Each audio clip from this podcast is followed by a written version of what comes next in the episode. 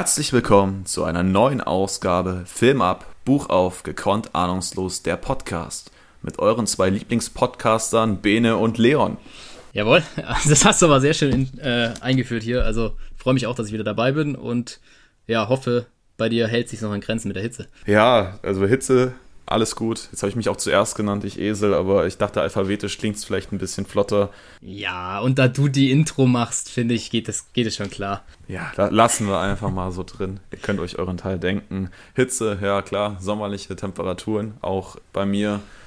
Ich hoffe, wir kriegen trotzdem irgendwie was halbwegs Produktives heute auf die Kette. Ah ja. Der, am Film liegt es auf jeden Fall nicht. Ich glaube, der Film liefert genug Potenzial, jo. eine schöne Folge draus zu machen. Auf jeden Fall. Also bin ich ganz deiner Meinung. Starten wir rein, würde ich sagen, oder? genau. Wir haben euch heute im Geheimdienst Ihrer Majestät mitgebracht. Ich hoffe, wir haben beide denselben Film geguckt, ansonsten wird es spannend. nee, Tatsache, da sind wir. Das stimmt Super. schon mal. Das, da kommen wir schon mal zusammen. Ja, perfekt. Dann können wir euch hoffentlich wunderbar abholen mit ein paar kleinen Zusammenfassungen, kleinen großen Zusammenfassungen und natürlich unsere eigene Meinung darf da auch nicht zu kurz kommen. Ich denke, wir bleiben einfach wie gehabt beim üblichen Ablauf. Leon, erzähl uns doch nochmal, um was ging es in, im Geheimdienst Ihrer Majestät? Ja, sehr schön. Das, das ist immer ein ganz guter Anfang, hoffe ich. Da kommen alle nochmal rein. Ähm, genau, in dem Fall befinden wir uns circa zwei Jahre nach dem letzten Bond-Film. So zumindest wird es kommuniziert am Anfang. Äh, nach wie vor sind sie auf der Suche nach äh, Blofeld, weil da noch niemand gefunden wurde und man den natürlich gerne finden würde. Am Anfang hat Bond aber erstmal ja wieder andere Gedanken im Kopf und gibt sich eher den netten Dingen mit Frauen hin äh, und macht da schon wieder Bekanntschaft. Allerdings über diese Bekanntschaft kommt er dann auch mit einem Schurken, dubiosen, man weiß nicht so genau am Anfang, wer er ist, äh, macht er ebenfalls Bekanntschaft. Dann irgendwann meldet er sich natürlich auch beim MI6, ähm, erfährt dort aber, dass er eigentlich von dem Blofeld-Fall abgezogen werden soll oder von der Suche das passt ihm natürlich gar nicht. Ähm, und er würde dann gerne daraufhin seinen, seinen Vertrag kündigen beim MI6. Allerdings, wie es das Ganze so will, so bekommt er dann nur zwei Wochen Urlaub. Weiß auch erst nicht so genau warum. Und ja, wo es ihn dann so überall hin verschlägt, würde ich sagen, gehen wir gemeinsam durch. Vielleicht so als kurzen, als kurze Intro, dass man ungefähr weiß, wie der ganze Spaß losgeht. Ja, ich denke, damit hast du unsere ZuhörerInnen ein bisschen heiß gemacht auf das, was jetzt kommen mag. Ja, man darf ja auch nicht alles verraten, oder? nee, definitiv nicht. Man muss die Leute hungrig lassen. Genau. genau. Soweit zum Inhaltlichen. Wir kommen, also ich darf dann wieder zu den Facts roundabout kommen. Äh, Originaltitel, ihr könnt es euch wahrscheinlich denken, On Her Majesty's Secret Service. In Großbritannien erschien der Film 1969, in Deutschland auch, aber Ende des Jahres, also ein bisschen zeitversetzt wieder. Produktion wie immer bei Saltzman and Broccoli. Die Regie wechselte, nicht nur die Regie, der Hauptdarsteller auch, aber das greifen wir natürlich gleich nochmal ein bisschen größer auf. Wir haben jetzt Peter Hunt hinter der Kamera, der bereits bei den Produktionen zuvor auch immer mit im Team war, aber da eher als Cutter unterwegs war dann aber äh, in so eine tragende Position gerade im letzten Film gerutscht ist, da ein bisschen mehr Verantwortung übernommen hat und auch gesagt hat, hey, jetzt würde er gerne mal den Hut aufziehen. Ist ihm dann auch gestattet worden. Äh, deswegen da ganz neue Einflüsse auch teilweise.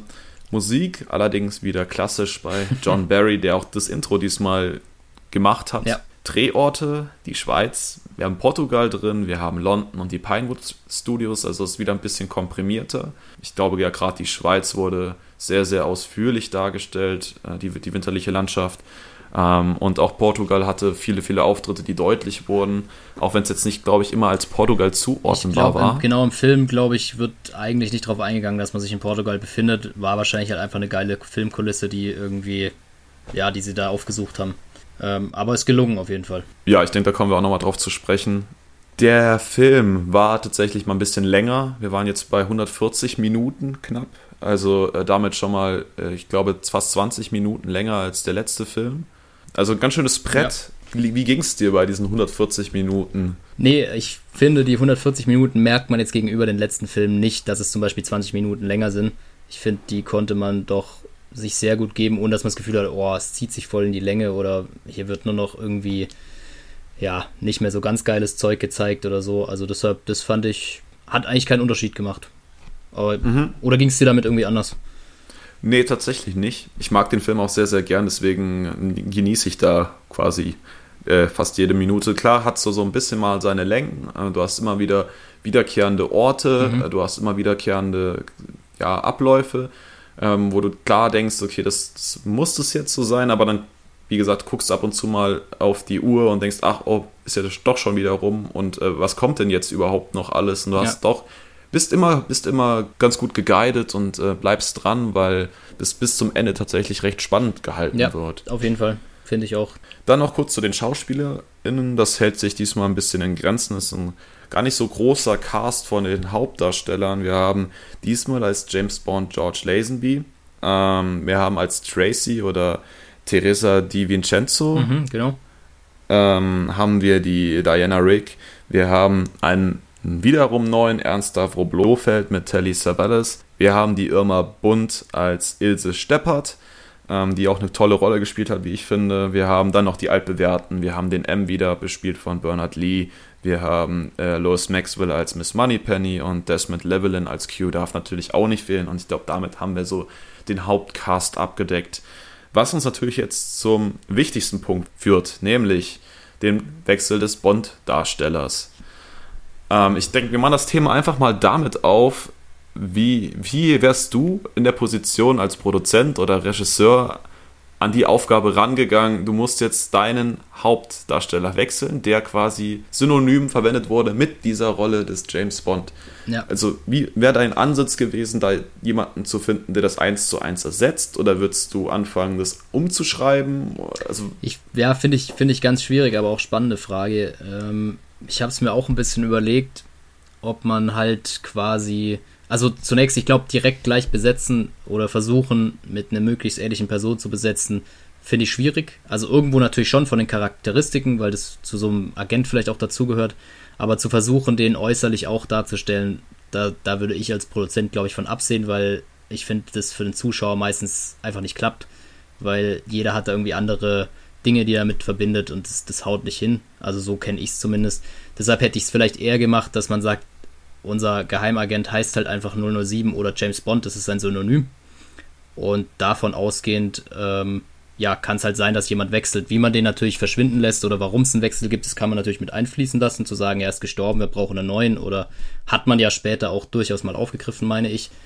Äh, zumindest in der Position von M, äh, dass man da gesagt hat, ja, da gibt es auch einen Wechsel und das so erklärt ist, finde ich besser. Aber das sind nur meine Gedanken dazu. Also, falls du da komplett was anderes hast, äh, raus damit. Da bin ich gespannt. Ja, ich finde es halt sehr, sehr schwierig. Du hast ja diese Situation jetzt über die Jahre immer wieder gehabt, dass der, der Darsteller logischerweise irgendwann wechseln mhm. musste. Und ich, ich glaube, in fast allen Fällen wurde es einfach so gehandhabt, als wäre das einfach die gleiche Person. Ja. Nur manchmal ist die Storyline halt davor, dahinter oder geht nahtlos weiter, ohne dass es groß kommentiert wird. Mhm. Aber du musst ja diesen Anfang irgendwann erstmal gemacht haben. Und das war ja quasi diese, dieser Einbau von Lazenby, wo, glaube ich, im Vorfeld sehr viel die Presse den schon negativ ja, gesprochen hat, bevor der Film überhaupt draußen war, was natürlich das Ganze viel, viel schwieriger gestaltet hat. Ja, ich ähm, denke, beim ersten Mal kann ich es auch irgendwo verstehen, weil man halt immer dasselbe gewöhnt ist und man nicht sich damit anfreundet, hey, jetzt spielt jemand anders den ähm, den Bond oder so. Das ist ja wie wenn du eine Lieblingsserie hast und dann ist auf einmal der Hauptcharakter ein ganz anderer genau. und soll aber dieselbe Person darstellen. Das also wie gesagt, das ist ja das, was ich meine. Das funktioniert aus meiner Sicht meistens nicht so gut.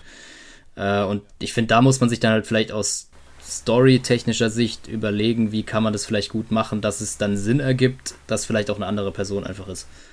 Ähm, die aber ähnliche mhm. Kompetenzen hat oder so. Ja, also du würdest sie nicht quasi einfach ersetzen, sondern du würdest die Rolle dementsprechend umschreiben, dass es jetzt eine andere Person in, der, in dieser Situation quasi ist. Ich finde, man muss vielleicht auch gar nicht groß drauf eingehen, aber dass das vielleicht schon deutlich wird, dass man jetzt nicht versucht, eins zu eins jemanden zu ersetzen, sondern dass es vielleicht halt einfach eben der, der Lauf der Zeit ist, dass vielleicht ein Agent auch mal nicht mehr weitermachen kann. Gibt's ja auch, gäbe es ja auch in echt Probleme, keine Ahnung, verstirbt, äh, verletzt sich bei irgendeinem Einsatz, gibt es ja viele Möglichkeiten. Ähm, ja. Musst du ja gar nicht so offensichtlich dann mit einfließen lassen, aber einfach nur, dass man sieht, ja, es gibt halt jetzt jemand Neuen irgendwie und dann kann man vielleicht auch ein, zwei Übergänge schaffen, die dann das mit dem vorherigen verbinden. Ich, also ich finde es auch auf jeden Fall schwierig. Das sind nur meine Überlegungen, die so spontan aufkommen. Ja, ich glaube, die Problematik ist einfach, dass so die, die Rolle auf die Person James Bond mhm. sich bezieht. Und James ja. Bond ja jetzt kein Deckname ist wie jetzt 007. Hättest du diesen Franchise einfach um 00, 007 aufgefahren. Ich glaube, dann könntest du es wirklich so machen, dass da mhm. unterschiedliche genau. Charaktere diese Rolle einnehmen können. Ja. Dadurch, dass du es aber dann einfach vererbst, sind ja die Wesenszüge. Also ich finde gerade Lazenby hat alle Wesenszüge ja. von Connery quasi einfach übernommen oder versucht zu übernehmen oder größtenteils auch sehr gut übernommen dass du diese, diese Persönlichkeit James Bond einfach kreiert hast, die jetzt einfach andere Gesichter haben kann. Mhm. Ähm, was ein sehr mutiger Entschluss ist, weil gerade jetzt der, zum Beispiel Connery ja einen sehr hohen Status hatte und Lazenby ja, ja no, absoluter No-Name war. Dann ist es ja super, super schwierig, wenn du da wirklich direkt in diese Fußstapfen reintreten musst. Mhm. Also für Lazenby auf jeden Fall auch nicht einfach. Und wie du sagst, wenn er dann von Anfang an auch noch gleich Gegenwind kriegt, tut man sich, glaube ich, doppelt schwer, weil man dann versucht, mhm. dem noch mehr zu entsprechen Genau. Also ich denke sicher keine leichte Aufgabe, ja. Mein Problem sind vielmehr diese Kontinu Kontinuitätsfehler, die daraus entstehen. Ja. Weil du immer wieder auch damit spielst, da kommen wir dann in der Eingangsszene auch, glaube mhm. ich, schon direkt zu, dass James erzählt, es gab jemanden vor ihm. Ja. Oder so. Genau. Also es wird, oder auch diese Beziehung zu Blofeld. Aber ja. es wird klar, er ist gar nicht der James, der diese mhm. die Auseinandersetzung mit Blofeld hatte, weil beide kennen sich ja überhaupt nicht. Und das wird jetzt genau. nicht irgendwie inhaltlich damit aufgedröselt, dass man sagt, okay, die hatten beide eine Gesichtsoperation oder zumindest James hätte eine gehabt. Das ist ein bisschen das, was wir ja auch schon davor angesprochen hatten, allgemein mit wechselnden Personen. Also, mhm. ich meine, der Blofeld hat hier auch gewechselt, so viel können wir, glaube ich, schon vorneweg nehmen, der Schauspieler. Genau. Und ja, ich denke, da kommen wir nachher nochmal drauf, aber das finde ich, wie du sagst, mit dieser Kontinuität im Verlauf da, dass, dass da nicht irgendwelche Logikfehler entstehen, äh, finde ich super schwierig. Äh, und ich finde, da würde es eben erleichtern zu sagen, ja, es ist halt ein Nachfolger von Bond, der halt unter diesem Deckname läuft, aber wie du sagst, es geht de facto halt auf dem, aufgrund des Namens eigentlich eher nicht. Äh, ja. Und dann könnte man solche Sachen vielleicht auch verhindern. Ja, das ist halt, das ist halt dieses Punkt, der, dieser Punkt, gerade wie du, wie du immer schon kritisiert hast mit, mit Felix Leiter. Ja. Das, also das wird ja bei Marvel oder so, bei, bei dieser ganzen ähm, Geschichte rund um die Avengers würde ja nicht einfach von heute auf morgen mal irgendwelche Nebencharaktere ja, gewechselt stimmt. werden. Ja. Da, da, würde hier die Fanbase aber aufs Dach springen. Ich weiß nicht, ob das bei Bond einfach so ein Ding ist, dass du sagst, hey, der hat in jedem Film ein Abenteuer ist schön, wenn da Leute wiederkehrend mhm. oder einfach nur Rollennamen wiederkehrend sind. Aber da ist jedes Abenteuer für sich, unabhängig von dem, was davor oder danach passiert ist. Das wird dann spätestens bei Daniel Craig irgendwann aufgebrochen, weil die dann schon sehr stark zusammenhängen. Aber wir hatten jetzt gerade bei dem Film, also im Geheimnis ihrer Majestät, immer wieder die Connection zum vorangegangenen Film mhm. oder zumindest zu Blofeld und Spectre ja. Und diese ganze Vorgeschichte. Und dann finde ich so ein bisschen schwierig, was willst du ja. jetzt? Willst du jetzt da wirklich eine zusammenhängende Geschichte erzählen? Oder wir lassen es alles außen vor, benutzen halt immer wieder dieselben Namen irgendwie. Ähm, Was aber ja auch das. Buch vorgibt, das ist ja halt auch das Ding. Oder die Bücher. Ja, das werden wir auch sehen. Also gerade äh, der Teil ist in der Trilogie eigentlich eingebettet, wo es nur um Spectre geht. So, das haben sie bei den Filmen überhaupt nicht in dieser Trilogie beibehalten, sondern wild durchgemischt. Deswegen macht dieses Aufeinandertreffen in dem Film auch sehr wenig Sinn. Aber wie gesagt, ich glaube, man muss das so ein bisschen ausklammern und darf das nicht als zusammenhängende Reihe sehen, sondern ja. wirklich eher so als einzelne Abenteuer und das muss man dann so hinnehmen, äh, wodurch mhm. auch der Schauspieler halt auch gerne mal wechseln kann. Ja, ähm, ja, das ist vielleicht auch nicht schlecht, genau. Und ich meine, am Ende bleibt natürlich auch dem Zuschauer selbst überlassen, wie er das sieht äh, weil es jetzt auch nicht Definitiv. super, super festgefahren ist, aber ja, ist auf jeden Fall eine super spannende Frage. Wie, wie gehst du damit um? Also, und ich meine, ja. wir hatten es auch letztes Mal kurz angesprochen, dass ein Sean Connery vielleicht dann mal gewechselt wird, weil er auch nicht mehr den ganz großen Actionheld spielen kann, vielleicht aufgrund vom Alter oder so, also aus Schauspielersicht gesehen. Ja, dann aber jetzt nochmal kurz zu Lazenby, warum Lazenby überhaupt gewählt wurde. Der war vorher überhaupt nicht relevant auf der Bildfläche. Broccoli und äh, Co. haben den lediglich in einem Spot gesehen, also in einem Werbespot, und haben gesagt, oh, der sieht ganz interessant aus, den können wir zumindest mal zum Casting einladen. Äh, Lazenby ist aber anscheinend nicht auf den Kopf gefallen und hat sich dann erstmal einen von von Sean Connerys Anzügen bei Desmond Schneider gesichert. Äh, hat sich auch die Frisur bei Sean Connerys Friseur mhm. quasi mhm. genauso schneiden lassen wie die, quasi um diese Ähnlichkeit zu etablieren. Und zufällig war bei dem Friseur auch Broccoli und andere Leute aus dem Produktionsteam und meinten, na, das sieht ja eigentlich ganz gut aus, das würde ja gut passen. Und ähm, beim Gespräch selbst hat Lazenby anscheinend maßlos übertrieben und von seiner riesigen Schauspielkarriere, die eigentlich komplett non-existent war, berichtet und wo er alles schon gedreht hat, was alles stunken ja. oder logen war konnte sich aber so gut verkaufen, dass sie ihn dann tatsächlich genommen haben. Dann haben sie noch äh, seine, seine ein paar Kampfszenen proben lassen, um zu gucken, ob der sportlich auch dementsprechend was hermacht. Ähm, also sehr, sehr spannend und kam tatsächlich dann durch, durch dieses kleine Hochstapler-Ding in diese Rolle rein. Eigentlich auch nicht schlecht, ne? Warum er dann rausflog, ich glaube, das können wir dann am Ende nochmal erörtern. Aber soweit erstmal diese Geschichte, wie der überhaupt den Weg da reingefunden hat. Also, der hatte vorher keiner auf dem, auf dem Schirm. Ähm, sehr, sehr spannend tatsächlich. Ja. Und ich persönlich glaube, das hast du ja auch schon so ein bisschen durchklingen lassen, fand das jetzt auch keinen kompletten Fehlgriff. Also, selbst wenn er davor vielleicht nicht bekannt war, aber also gleich mit der ersten Szene und so, fand ich, konnte man das eigentlich. Habe ich jetzt erstmal kein. Klar, man macht sich seine Gedanken, was wir jetzt die ganze Zeit besprochen haben, aber es war jetzt nicht so, dass es von der Story her oder so schlechter dann wird oder er das nicht, nicht erfüllen könnte. So, ich denke, das reicht euch erstmal als Grobeindruck. Ich glaube, jetzt sind wir auch sogar mal ein bisschen ins, in, ins Gespräch gekommen, haben einfach ein paar Meinungen mal geteilt. Wenn wir uns jetzt aber darauf versteifen würden, ich glaube, dann würde uns die Zeit komplett wegrennen. Deswegen Leider Gottes, ja. Starten wir mal inhaltlich, nämlich mit der guten alten Gunberry-Szene. Diesmal gar nicht so alt, weil sie logischerweise neu aufgelegt hm. wurde. Und speziell ist, ähm, Lazenby ist die einzige, der einzige Darsteller, der aufs Knie geht beim Schuss. Also die anderen stehen alle er ist aufs Knie gegangen. So, klar, erster kleiner Fun-Fact schon mal. Ja, also ich höre, du bist da wieder zufrieden mit deiner Gun Barrel-Szene. Ja, alles gut. Sehr schön. Genau, gehen wir direkt rein in den Opener, also in die Pre-Title-Sequenz. Wir sind bei Universal Exports London, was quasi der Deckname für den MI6 ist. Genau. Ich weiß gar nicht, ob das in den vorherigen Teilen schon so präsent war. Nee. Wird es auf jeden Fall immer wieder mal aufgegriffen, dass das quasi so die Deckfirma mhm. ist, unter der der MI6 Ich glaube, es wurde bisher noch gar nicht groß erwähnt. Nee. Und wir kriegen ein Gespräch mit von M und Q. Also Q erklärt eigentlich quasi wieder eine seiner neuen Erfindungen, ein, ein Ortungsgerät mhm. in eine Faser integriert genau, oder ähnliches. Wie so eine Stofffaser oder so, ja. Er meint, das ist ja ein schönes Spielzeug, aber er möchte jetzt eigentlich gerne wissen, wo sein 007 steckt, äh, weil sie finden keinen Aufenthaltsort von dem ähm, weil es gibt einen Fall, wo Nummer 10 anscheinend nicht weiterkommt und dafür soll eigentlich James jetzt mal langsam antanzen. Der gibt aber keine Stellung, also gibt keine Stellungnahme, wo er gerade steckt. Auch ja. Moneypennys Bemühungen waren äh, erfolglos und haben nichts ergeben. Die hat das ganze Ausland quasi mal abtelefoniert. Und der Premierminister, der möchte dringend Meldung haben. Ist unpraktisch, also, wenn er sich wieder irgendwo rumtreibt und, treibt und nicht erreichbar ist. Also. So, dann sehen wir ja den neuen James Bond erstmal eine ganze Weile nicht. Wir sehen einfach mhm. nur, wie da wieder äh, ein Auto unterwegs ist und nicht unser, unser guter DB5. Nee, sondern der DB-S.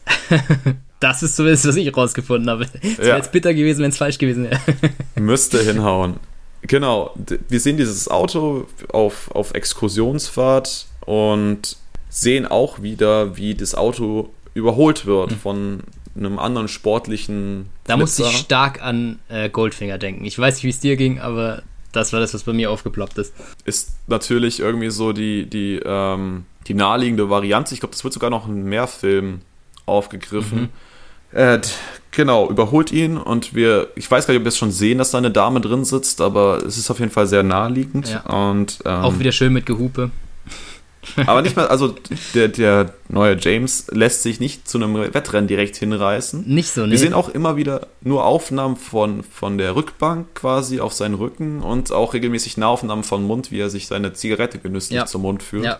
Finde ich aber gut gemacht. Also, das hat mir gefallen. Also, der Spannungsbogen wird aufgebaut. Irgendwann übersieht, nee, nicht übersieht, sondern sieht James das, den roten Sportwagen an der, am Seitenstreifen parken und äh, stellt sich mal daneben und beobachtet mit einem Zielfernrohr, wie diese Fahrerin leicht geistig verwirrt, irgendwie sehr melancholisch da am Strand umher stapst und letztendlich dann einfach ins Meer nicht mal rennt, reinläuft, einfach geht, ne? Wie so, ja. Genau. Äh, unser James, wir nehmen es jetzt einfach mal vorweg, fährt dann mit seinem Auto direkt an, an das Gewässer ran quasi, äh, um sich den Weg zu Fuß zu sparen und äh, hetzt hinter ihr her und holt sie aus dem Wasser, bevor sie überhaupt so gänzlich drin verschwunden mhm. ist. Ich habe das so interpretiert, dass sie dann in Ohnmacht fällt. Das genau habe ich mich gefragt, warum sie jetzt in Unmacht fällt. Weißt du, wenn sie da schon im Wasser getrieben wäre, keine Ahnung, von mir aus bewusstlos, alles bestens. Aber das wird erst ersichtlich, als er sie rausgeholt hat und an den Strand legt. So. Genau. Und da war ich, ich hatte verwirrt. überlegt, ob die sich was eingeschmissen hatte, ja, vielleicht genau. oder so. Das habe ich auch ich, überlegt, naja. ja. Aber das müsste ja trotzdem in diesem einen Moment, wo er sie packt, eigentlich dann ausgelöst werden. Das wäre mhm. viel Zufall. Gut, das hast du in Filmen oft, aber ja. Wie du schon sagst, James bringt sie an den Strand und ähm, macht sie mehr oder weniger wach und stellt sich dann auch ikonisch als äh, James Bond mhm. vor. Das hat er die letzten Filme übrigens vermissen lassen. Da wurde es die letzten zwei oder sogar drei Filme hat es keinmal so gesagt. Kurz noch vergessen, der erste Shot wirklich auf das Gesicht von äh, George Lazenby war dann, als er aus dem Wagen ausgestiegen ist, um quasi ins Wasser reinzuflitzen. Das mhm. war dann erst die erste richtige Aufnahme, wo das Gesicht deutlich wurde und äh, klar mit der Vorstellung, das bietet sich natürlich sehr an, um den wirklich einzuführen und dann zu ja. sagen, hey, das ist jetzt unser neuer James Bond, das ist nicht einfach eine andere, eine andere Person mit 007, sondern das soll jetzt dieselbe Person sein, wie Sean Connery zuvor verkörpert hat. So schön der Moment dann auch ist, wird James angegriffen von äh, zwei Männern und ähm, es endet mal wieder in ein wildes Handgemenge. Ähm, James wird auch direkt, nee Quatsch, wird erstmal quasi gestellt und soll sich dann gefesselt in, in ein Boot legen, ja, währenddessen genau. der andere Bedroher die, die Frau entführt ähm, oder vermeintlich versucht zu entführen. James ist aber wieder ein kleiner Schlaufuchs und kickt dann mit dem Fuß die Waffe des, des Angreifers aus der Hand und daraus entsteht dann ein wilder Kampf, der dann auch ins Wasser verlagert wird hatte ich in der Dokumentation über den Film gesehen, dass es extra so gewollt war, dass man es erst am Strand geübt hatte und Lazenby eigentlich zufrieden war mit seiner Leistung. Und dann wurde ihm gesagt, er soll ins Wasser gehen, aber war nicht mehr so begeistert von der ganzen mhm. Sache, weil es halt arschkalt war. Ja. Aber es ist, ist, ein bisschen dramatischer, wenn du halt immer wieder diese, diese Wasserspritzer hast und dieses, ja. dieses Gerangel im Wasser Und du kannst ein bisschen mehr draus machen. Da kann halt auch mal jemand untergetaucht werden oder so. Finde ich für so eine Auseinandersetzung eigentlich ganz gut. James hat dann irgendwann den Mann ganz gut unter Kontrolle und versucht, diesen dann zu ertränken. Daraufhin kehrt aber der andere Angreifer zurück, lässt seine, seine Beute, also das Mädel, äh, frei und es gibt einen erneuten Kampf mit James. Die Frau flieht dann wie eine Geisteskranke im DBS. Ja, aber nur bis zur Straße. genau, bis zum, zum Straßenteil und ist dann so fair und sagt, hey, äh, hier, den lasse ich sein Auto. Wenn er es überlebt, kann er es zurückhaben. Ich nehme wieder meins. Ist die Frage, welches cooler ist, ne? ja, wahrscheinlich von den Gadgets her James ja, auch wenn es dieses, diesen Film keine Gadgets gibt. Und äh, macht sich von dann. James überwältigt die beiden und ähm, hebt dann noch die Schuhe auf und sagt, das wäre dem anderen nie passiert. Also genau. durchbricht quasi da so eine Wand und äh, sagt, also es wird offen kommuniziert, hey, einem Sean Connery wäre das nicht passiert in der mhm. Rolle. Ich weiß gar nicht, ob das, ob das unbedingt gebraucht hätte. Ich fand es eigentlich ganz lustig. Ja, ich fand es auch ganz lustig. Aber, aber damit, damit machst du diese Kontinuität. Ja, das macht's halt Genau, das hat bei mir dann so den Gedanken halt hervorgebracht, so, es wäre eigentlich auch cool, wenn du halt James Bond oder 007 als Synonym und beides als Deckname verwendest eben und dadurch dann mhm. die Chance gibst, neue Leute reinzubringen. Also ein bisschen verwirrend alles, aber vielleicht auch nochmal als Hommage an Sean Connery tatsächlich, was ja ganz schön wäre. Und dann haben wir ein neues Intro. Möchtest du was zum Intro sagen? Ja, du, im Intro, äh, ich, ich fand es hat insgesamt hat schon, fand ich cool. Also, wir hatten ja wieder eine neue Idee gemacht und ich fand es auch cool, dieses, diesen zeitlichen ähm, Effekt mit reinzubringen. Also, um die Leute hier abzuholen. Es lief eigentlich so ein bisschen drauf raus, dass man immer so Uhren reingeblendet hat und auch so Sanduhren, Sanduhren vor allen Dingen. Genau. Und innerhalb des, des, des, äh, der Silhouette von der Sanduhr ist dann alte Bilder aus vorherigen Bond-Filmen äh, abgelaufen. Und die sind aber auch so durchgeronnen wie die Zeit oder wie der Sand in dem Fall. Das fand ich ziemlich cool was ich halt wieder als Kritik habe, man kommt irgendwie von diesen Silhouetten nicht so richtig weg. Also, das haben wir bisher, glaube ich, in jedem gehabt. Ich finde es nicht schlecht, aber man hätte auch schon was Neues machen können. Musik hat mir besser gefallen als beim vorigen auf jeden Fall, weil dadurch einfach wieder so ein bisschen mehr dieses Agenten-Feeling aufkam und mhm. auch ein bisschen Spannung schon erzeugt wurde. Es war einfach so ein bisschen mehr los als, als so, ein, so ein einschläferndes Lied mit Vocals. Also, also hier noch dazu, hier waren ja keine, äh, keine Vocals dabei in dem Fall. Ja. Kann ich eigentlich gar nichts mehr zu ergänzen. Das ist genau das, was ich auch sagen wollte. Die Szenen hast du beschrieben. Die nackten Frauen als Silhouetten dürfen natürlich nicht fehlen. Es wird auch immer wieder. Ja, so ich denke, es ist auch irgendwo ein Running. Na, Gag ist falsch, aber halt was, was dazugehört. Ja. Aber es ist schon immer noch sehr viel immer an Silhouetten. Aber was ich mich auch die ganze Zeit gefragt habe, du baust die jedes Mal ein, aber irgendwie trauen die sich ja auch nie nackte Frauen oder nackte Körper dann generell im Film zu zeigen. Ja, ist mir also, diesmal auch aufgefallen, ja, habe ich genau selber. Ich, ich weiß nicht, ist es das Quäntchen Anstand, was da noch dazu fehlen würde, dass man sagt, das ist Gentleman-like, wenn man das nur permanent so irgendwann wirklich massiv andeutet. also dann, Titelüberschrift, wir wünschen uns mehr nackte Frauen im Film. Ja, ja. unbedingt. Unbedingt. Okay. Und Männer. Und Männer, ähm, ja klar. Ja, hier müssen ja Gleichberechtigung und so, ne? So. Der James kann auch mal die Hüllen fallen lassen.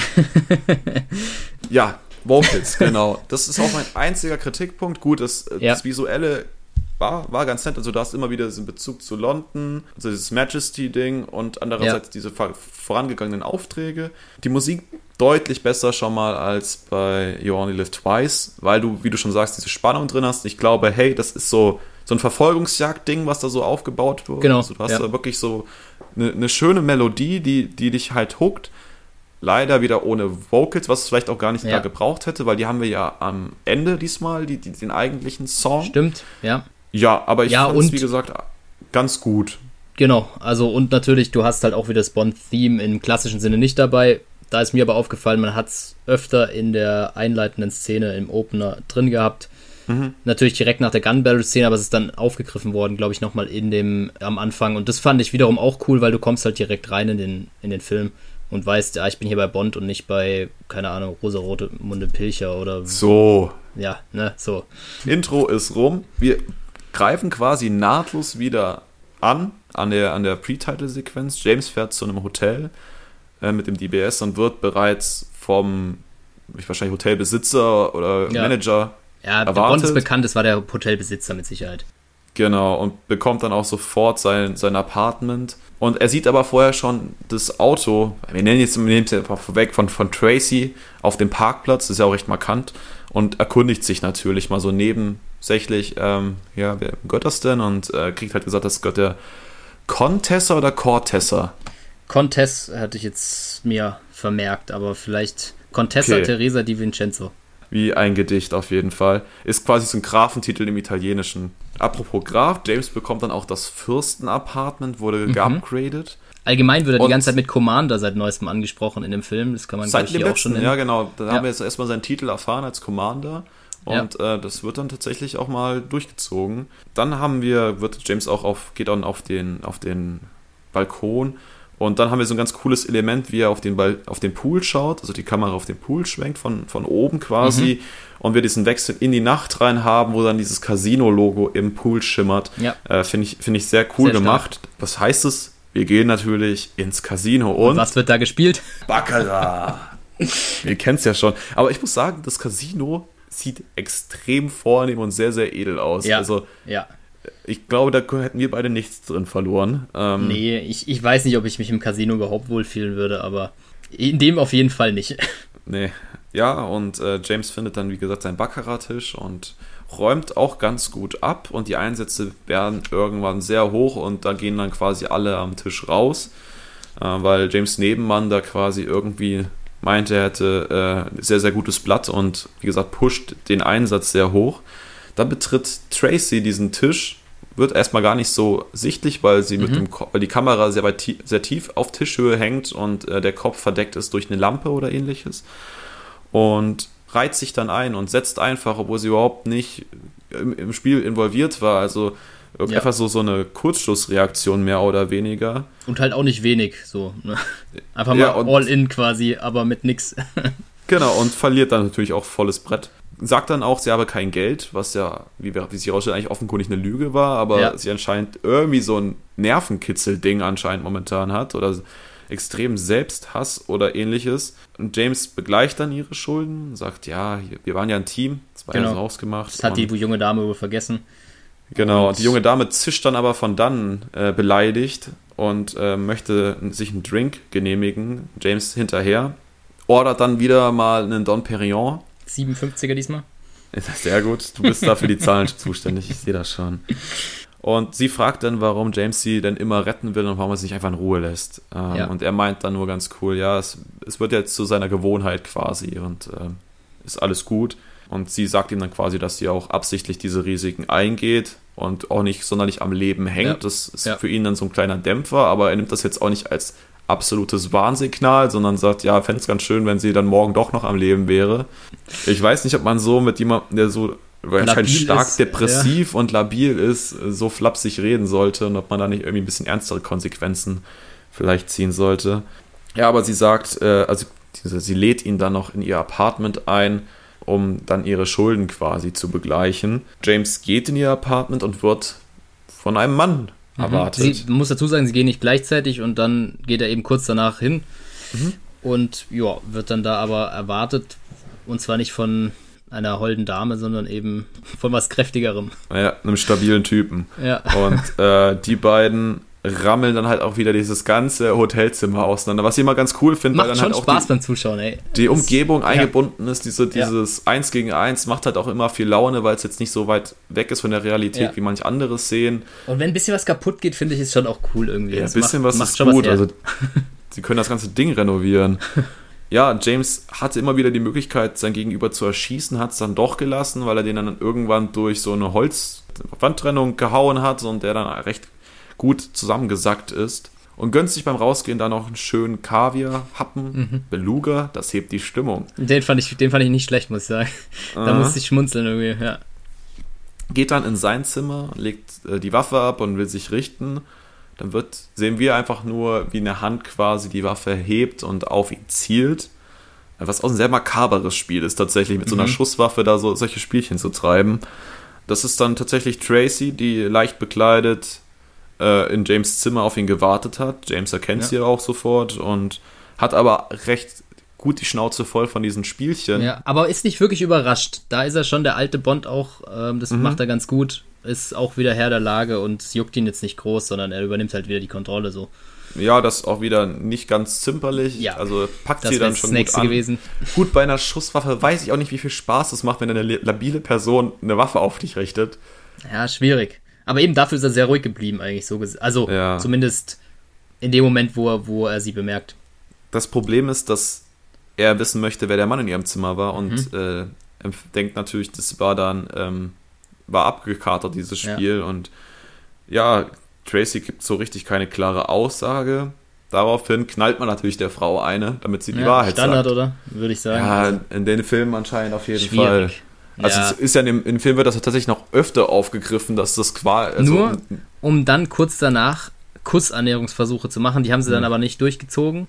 Also so sah es zumindest für mich aus. Sie nähern mhm. sich kurz an, nur dass er ihr dann sagen kann, so, ja, nee, zieh dir doch mal lieber was an. Also erst handgreiflich und dann aber das andere Extrem von 0 auf 100 in die andere Richtung.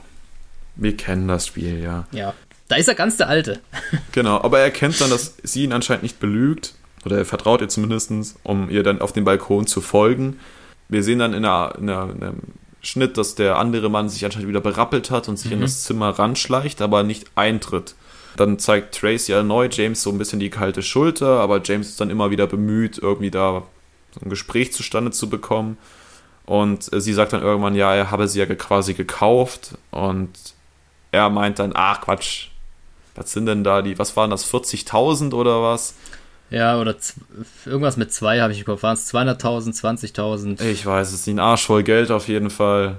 Das gebe ich doch am Wochenende gerne für irgendwelche unbekannten Damen aus. Ähm, und sie meint aber, sie bezahlt ihre Schulden immer. Wir sehen, wie der Mann von der Tür weggeht. Dann gibt es anscheinend eine Runde Knick-Knack mal wieder. Und die Blende zum nächsten Tag ist da. James liegt im Bett, Tracy nicht. Mal was Neues. Ja. Ähm, Ansonsten ist es gerne mal andersrum, hätte ich jetzt gesagt. Fast ausschließlich andersrum, ja. äh, James ist auch irgendwie ein bisschen, bisschen angefasst, ähm, denkt sich aber, okay, dann ist die wo gerade unterwegs. Er bestellt dann schon mal das Frühstück für zwei und kriegt dann mitgeteilt, dass äh, die gute Teresa Di Vincenzo anscheinend das Hotel Minuten, verlassen hat. Ja, genau. Und das macht ihn gar nicht glücklich. Sieht dann aber auch, dass sie ihre Schulden zurückgezahlt hat. Also deswegen wussten wir halt vorher quasi, dass sie geblufft ja. hat, ja, ähm, dass genau. sie das mal easy bezahlen konnte. Wenn wir dann später ihren Vater kennenlernen, ist uns dann klar, das war auch für die nur Peanuts, was auch immer sie damit erreichen wollte. Ja, mir ist bis da vorne alles nicht ganz klar geworden, so, dass die gesamte Szene, wenn man das, oder was ist, ja, das sind so ein paar Fragezeichen noch, aber können wir vielleicht am Ende auch nochmal drauf schauen. Ja, macht es also dann mehr Sinn. Sehr, ist halt ein sehr, sehr spannender Charakter, weil es ja. in deinen Worten irgendwie so ein Stück weit ein bockiges Kind ist. Mhm. Der andererseits einfach merken, die hat eine krasse Psychose irgendwo. Ja. Ähm, und sie kann aber auch Kontra geben, so. Sie ist nicht genau. immer abhängig von, vom Mann als in Anführungsstrichen stärkeres Geschlecht oder so. Äh, das definitiv nicht. Dann will James auch aus dem Hotel raus, wird aber in der Lobby von zwei Personen abgefangen und mhm. bedroht mit einer Pistole. Gute Szene, finde ich, weil da ja. kommt auch wieder sein Witz durch. Ich weiß, kannst gerne mal weitermachen, aber ich finde es halt geil, wo er raus, also sie gehen dann zusammen raus, weil er natürlich genau. mit vorgehaltener Pistole jetzt nicht da verweilen kann, das ist ihm dann auch klar.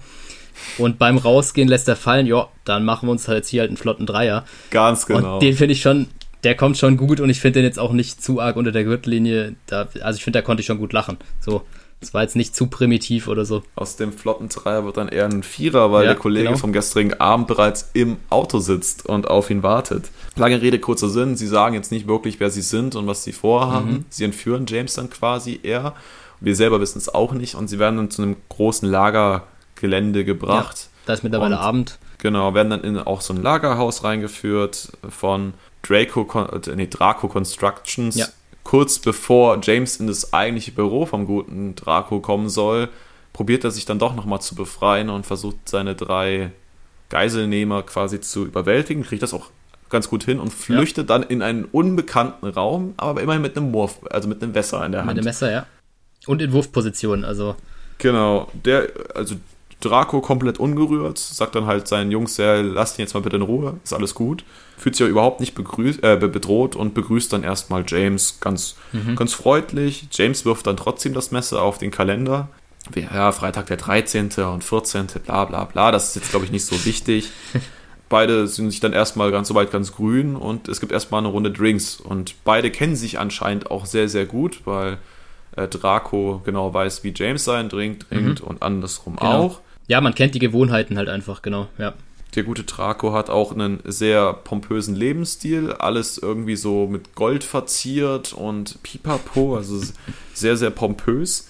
Ich glaube, Harald Glückler würde sich wohlfühlen. Genau, Draco darf sich dann auch nochmal vorstellen, beziehungsweise ich glaube, James erklärt eher mal, was, wie er Draco kennt, und nämlich als Führer der Korsischen ja. Union. Und äh, lediglich Spectre ist größer. Das findet er gar nicht witzig. Mm, und meint dann aber noch, ja, als, sind erst ein Jahr mehr als Scheinfirma, ist er dann noch in der Landwirtschaft und im, im Baubereich so ja, tätig. Genau. genau. aber eigentlich geht es ihm gar nicht um dieses ganze Geschäftliche, er möchte eigentlich nur seine Tochter verhökern, die gute Tracy, die sich Verhökern trifft eigentlich echt ganz gut, ne? Also, ja. er, er möchte ja wirklich an jemand loswerden, wo er sagt, ja, das taugt der Tochter oder das ist ihr ebenbürtig oder wie auch immer man das nennen will er möchte die halt in guten Händen. Ich weiß zwar nicht, warum er dann Bond nimmt, aber so vielleicht kann man sagen, er möchte halt seine Tochter in guten Händen sehen. So. Genau. Er äh, meint, momentan wäre die, hätte die eine ganz wilde Zeit, es wird ein Skandal dem anderen folgen. Die hat jetzt dann auch mal irgend so einen italienischen Grafen geheiratet, mhm. der sie dann mit, mit seiner Mätresse sich dann totgefahren hat und äh, also sie wäre momentan echt schwierig und sie bräuchte mal so eine richtig schöne, harte männliche Hand, jemanden, mhm. der sie mal da richtig kontrolliert, äh, so dass die mal wieder auf die Spur kommt. Genau, da böte sich natürlich Bond an, äh, weil er hat ja schon recht viel für Tracy getan. Dafür ist er auch dankbar, aber er hätte halt schon auch gern mehr jetzt dann vom Bond irgendwie an Zusicherung. Der äh, Draco ist über alles informiert und äh, sagt dann, er möchte jetzt, dass er dann Tracy bitte heiratet. Dann sagt Bond, ja, nee, also das sieht er jetzt gerade nicht. Äh, Draco meint jetzt, ach komm, ich gebe dir eine Million in Gold. Bond sagt, ja, das ist super nett, aber das interessiert ihn auch nicht. Ja. Er möchte aber Informationen über Ernst Stavro Blofeld, weil er den ja vergeblich mhm. sucht immer noch nach der Geschichte in Japan. Und da ist Draco nicht so ganz erpicht drauf, aber bietet ihm dann trotzdem den Deal an, dass wenn James Tracy an seinem Geburtstag trifft und da genau. vielleicht sich was rausentwickelt, er gerne James auch die Informationen über, ja. die er so über Sei, Blofeld hat, gibt. Genau, wie er sagt, seinem zukünftigen Schwiegersohn würde es geben, dem MI6 aber nicht. Das heißt, da haben wir den Stil direkt eingefädelt, dass er dann doch noch vielleicht zustande kommen könnte. Dann ist James jetzt doch mal endlich in London und also kommt ins Büro äh, zu Moneypenny hinein. Der klassische Hutwurf darf natürlich auch nicht fehlen und das übliche Tete-a-Tete, wobei das jetzt gerade wirkte für mich sehr, sehr körperlich. Also Ja, er geht da richtig ist mir ran. auch aufgefallen, ja. ja. Äh, fand ich ein bisschen drüber, weil eigentlich finde ich das eher lustig, wenn sie sich einfach so ihre, ihre, ihre Blicke zuwerfen und sich schöne Augen machen und dabei irgendwie Ja. so ihr, ihr Tete-a-Tete abhalten. Aber das war halt schon sehr körperlich irgendwie. Ja, Ähm, und er lädt sie dann auch auf einen Cocktailabend ein, aus dem natürlich dann wieder nichts wird, das wissen wir auch. ja. Und er gibt ihr, glaube ich, diesmal sogar wirklich einen Kuss und nicht nur auf die Backe, sondern ähm, auf den Mund, meine ich. Und das hat er davor auch noch nicht gemacht. Also insofern, ja, wie du sagst, ist es deutlich körperlicher, vielleicht um das nochmal zu untermalen mit dem Beispiel. Ähm, sie sagt dann aber irgendwann, ja, hier geh mal zu unserem Chef rein, der hat auch heute ganz schlechte Laune. Das drückt sich ganz schnell dadurch aus, dass James vom Blofeld-Fall abgezogen wird, weil die Ergebnisse halt einfach ausgeblieben sind. Und er meinte dann auch noch, also eine Li- Lizenz zum Töten ist bei ihnen gerade sinnlos. Er würde einen anderen Fall kriegen, weil Bond meint, ob da jetzt nicht dieses Vertrauen zerstört wäre und er ihm gar nicht mehr vertrauen würde, also M Bond nicht mehr Mhm. vertrauen würde, aber äh, das verneint M. Er sagt, vertraue ich noch, aber eben wie du sagst, die Lizenz zum Töten äh, ist hinfällig, wenn man sie nicht nutzt. Das trübt natürlich auch James Laune, der rauscht angepisst ab und lässt Moneypenny direkt seine Kündigung abtippen. Dann zieht er von dann und packt seine sieben Sachen in seinem Büro, was wir auch noch nie gesehen haben, meine ich. Genau. Und nicht natürlich ohne einen zu trinken währenddessen. Ja, auch ganz gut. wichtig. Als, als Alkoholiker darf man das auch. Genau, und dann finde ich jetzt sehr schönes Element, wie er dann aus vorangegangenen Aufträgen irgendwelche Andenken quasi hervorholt, wie das Muschelmesser aus dem ersten Film, den Würgedraht aus Liebesgrüße Mhm. Ja, aus Moskau. Uhr, genau. Genau, und das Schnorchelgerät dann aus, aus Feuerball. Und dazu immer wieder die, die Themes eingespielt wurden. Also wirklich, ähm, ich glaube, das ist eine sehr, sehr schöne Hommage an die vorangegangenen Teile und diese Ja. Connery-Ära. Ja. Nach diesem kleinen sentimentalen Ding wird er dann wieder zu, zu M beordert. Dieser gibt ihm dann eine schriftliche Bestätigung seines Antrags. James hat den natürlich auch gar nicht durchgelesen. Dann ist James noch geknickter, weil er das Gefühl hat, ihm wurde hier gerade irgendwie überhaupt nicht gedankt und beschwert sich auch Ja. noch bei Moneypenny und die sagt, ja, jetzt fahr doch erstmal runter und liest da, was du da überhaupt gemacht bekommen hast. Und ähm, Moneypenny, der alte Füchsin, hat ihm quasi einfach einen Urlaubsantrag fertig gemacht, hat aber anscheinend auch M zu verstehen gegeben, dass James kündigen wollte, weil Ja. der sich auch Der später bedankt bedankt. sich, genau, der bedankt sich später auch noch. James anscheinend aus Trotzreaktion ähm, auch jetzt mittlerweile sehr glücklich ist, dass er nicht gekündigt hat. Und ähm, Moneypenny, das ist super schön, weil man dann einfach mitbekommt, dass Moneypenny so diese Seele ist, die den Laden Ja. zusammenhält. Ja, und wenn es mal kracht, vielleicht auch. Genau, da gibt halt keiner nach und äh, sie ist dann jemand, der, denkt, der um die Ecke denken kann und dann versucht, die Situation zu lösen, weil ihr das, weil ihr die Menschen halt auch wichtig sind und Ja. nicht nur die Arbeit. Ja, das stimmt, genau. Genau, dann darf James in den Urlaub quasi. Wir sehen, wie Tracy in ihrem roten Flitzer sich auf den Weg macht durch, wie wir ja jetzt also hintenrum wissen, durch die Straßen Portugals, obwohl das ja auch nie so kommuniziert Nee, wird, es wird jetzt, genau. zu einer Stierkampf-Arena. Was, was man vielleicht dann mit Portugal in Verbindung bringen könnte oder Spanien. Ja, Spanien halt auch. Europa. Also es ist Ja, schade, genau. dass halt nicht, nicht mal irgendwie was Ja. gesagt wurde. So, und dort erwartet sie bereits ihr Vater, der anscheinend heute Geburtstag hat. Und sie gratuliert ihm auch super distanziert. Also er kommt, Ja. freut sich total und begrüßt sie und sie steht da halt stocksteif und ist dann eher noch von der Lebensgefährtin von seinem Vater ähm, angetan und redet dann mit ihr lieber noch mal ein bisschen. Der gute Draco stellt Tracy dann James vor und sie wirkt wieder absolut abgefuckt, total genervt und ähm, zieht von dann und James sagt dann nur, Madame gibt einem das Gefühl, besonders willkommen zu sein. Finde ich und, auch gut. Und dann wird es noch besser, indem äh, äh, Draco sagt, ach, sie mag sie sehr, das sehe ich gleich. Und James daraufhin nur erwidert, ja, dann geben Sie mal bitte die Nummer von Ihrem Augenarzt. Also, ist schon ein bisschen sehr Comic Relief, aber wir haben halt wirklich immer wieder diese Sprüche, aber also mich persönlich holt es halt einfach ab. Mich persönlich holen die auch ab. Das ist ja das, was ich davor auch immer gut fand, äh, wenn äh, äh, Sean Connery irgendwie die Sprüche losgelassen hat und da auch so ein bisschen suffisant dabei oder so noch gelacht hat. Ich finde es einfach. Ja, vor allem, ich finde das in diesen, in diesen Szenen halt auch ganz Genau. gut glaubwürdig. Ich finde das in Ja. diesen Action-Szenen, wenn da nochmal so ein Spruch hinten hinterherkommen muss, das finde Ja. ich nicht immer so geil, Ja. weil das einfach unnötig ist, aber in diesen, wo es um die Charakterbildung geht und solche Geschichten und, und da mal, das, wie gesagt, holt mich dann ganz gut Finde ab. ich auch sehr gut. Also. Das Doofe ist jetzt, dass Tracy sich nochmal mit der Lebensgefährtin von ihrem Vater unterhält über James und die dann anscheinend ihm ihr so ein paar Hints gibt, dass äh, der James nicht ganz unfreiwillig heute hier ist. Mhm. Und dann kommt immer wieder dieser Stierkampf eingeblendet, wobei das gar kein Kampf ist, weil der Mann einfach sich komplett vom, Spiel, vom Stier über den Haufen rennen lässt. ich verstehe dann diese Sportart einfach nicht. Es tut mir leid. Ich Also echt, die- das habe ich auch nicht ganz verstanden. Also normalerweise kenne ich, dass man halt das schon herausfordert, aber davor wegrennt und so. Aber gut, wem ja, Spaß macht, bitte. Also. Ja, total. Ähm, ist auch eine total tierfreundliche Sportart. Oder wenn es mhm, Sport super, ist, sondern eher ja. so ein Traditionsding. Ja, dann hat Tracy die Wahrheit quasi rausgefunden und zwingt ihren Vater, dass er gefälligst James die Information geben soll, die er haben möchte. Ansonsten äh, bricht sie den Kontakt ab. Genau. Ja. Ähm, also äh, erpresst ihn quasi einfach. Äh, Draco findet das nicht so geil, aber gibt dann die Verbindung zwischen Blofeld und einem Schweizer Anwalt namens Gumbold ähm, gibt er quasi an. Das ist alles, was er hat, aber das reicht ja schon mal für den Ansatzpunkt. Mhm. Dann nach dieser Information haut dann Tracy mal wieder trotzig ab, lässt alles stehen und liegen und James geht hinterher. Lässt Draco einfach so sitzen, ne? Genau, und währenddessen wird dann nochmal eingeblendet, wie der nächste Mann sich von einem Stier niedermachen lässt. Tracy steht am Auto mit dem Rücken zur Kamera und ja, James kommt von hinten und tröstet sie quasi und sie ist dann auch am Weinen, also alles super sentimental. Ähm, kommt auch mhm. alles so ein bisschen sehr plötzlich, aber wurde halt ja auch ganz gut aufgebaut. Und dann gibt es dann so eine quasi so einen Zusammenschnitt von verschiedenen Treffen der beiden. Dann gibt es diesen romantischen Ausritt, dann gibt es den Spaziergang im Garten oder im Park, ja. dann gibt es eine Shoppingtour. Also das ist so quasi. Wo auch schon Ringe gescoutet werden. Genau. Ist also mir so tatsächlich ein bisschen viel gewesen, ähm, mhm. wo ich kurz nicht mehr sicher war, ob ich hier bei James Bond bin, weil man es halt nicht gewöhnt ist. Ich finde es per se jetzt nicht schlecht, aber vielleicht eine Spur zu viel. Ich weiß nicht, wie es dir ging. Ähm, ja. Es ist natürlich auch cool, wenn man ein bisschen mehr die Charaktere aufbaut, aber. Also so habe ich es halt interpretiert. Also ich finde es ja. auch, es hat dann irgendwann eher was von, von einem Bridget Jones-Film, aber ist ja dieses, dieses eine Element und ich glaube, das soll einfach verkörpern, okay, die beiden haben jetzt mehr als diese eine ja. Nacht wie sonst immer miteinander. Das ist dadurch auf jeden Fall gelungen. Also das, da, da geht es dann halt wirklich war, um, um Gefühle und das ist ja auch für, für den weiteren Verlauf gar nicht so unwesentlich. Ja. Deswegen, ich bin da auch so ein bisschen hin und her gerissen. Ich finde es jetzt nicht per se schlecht.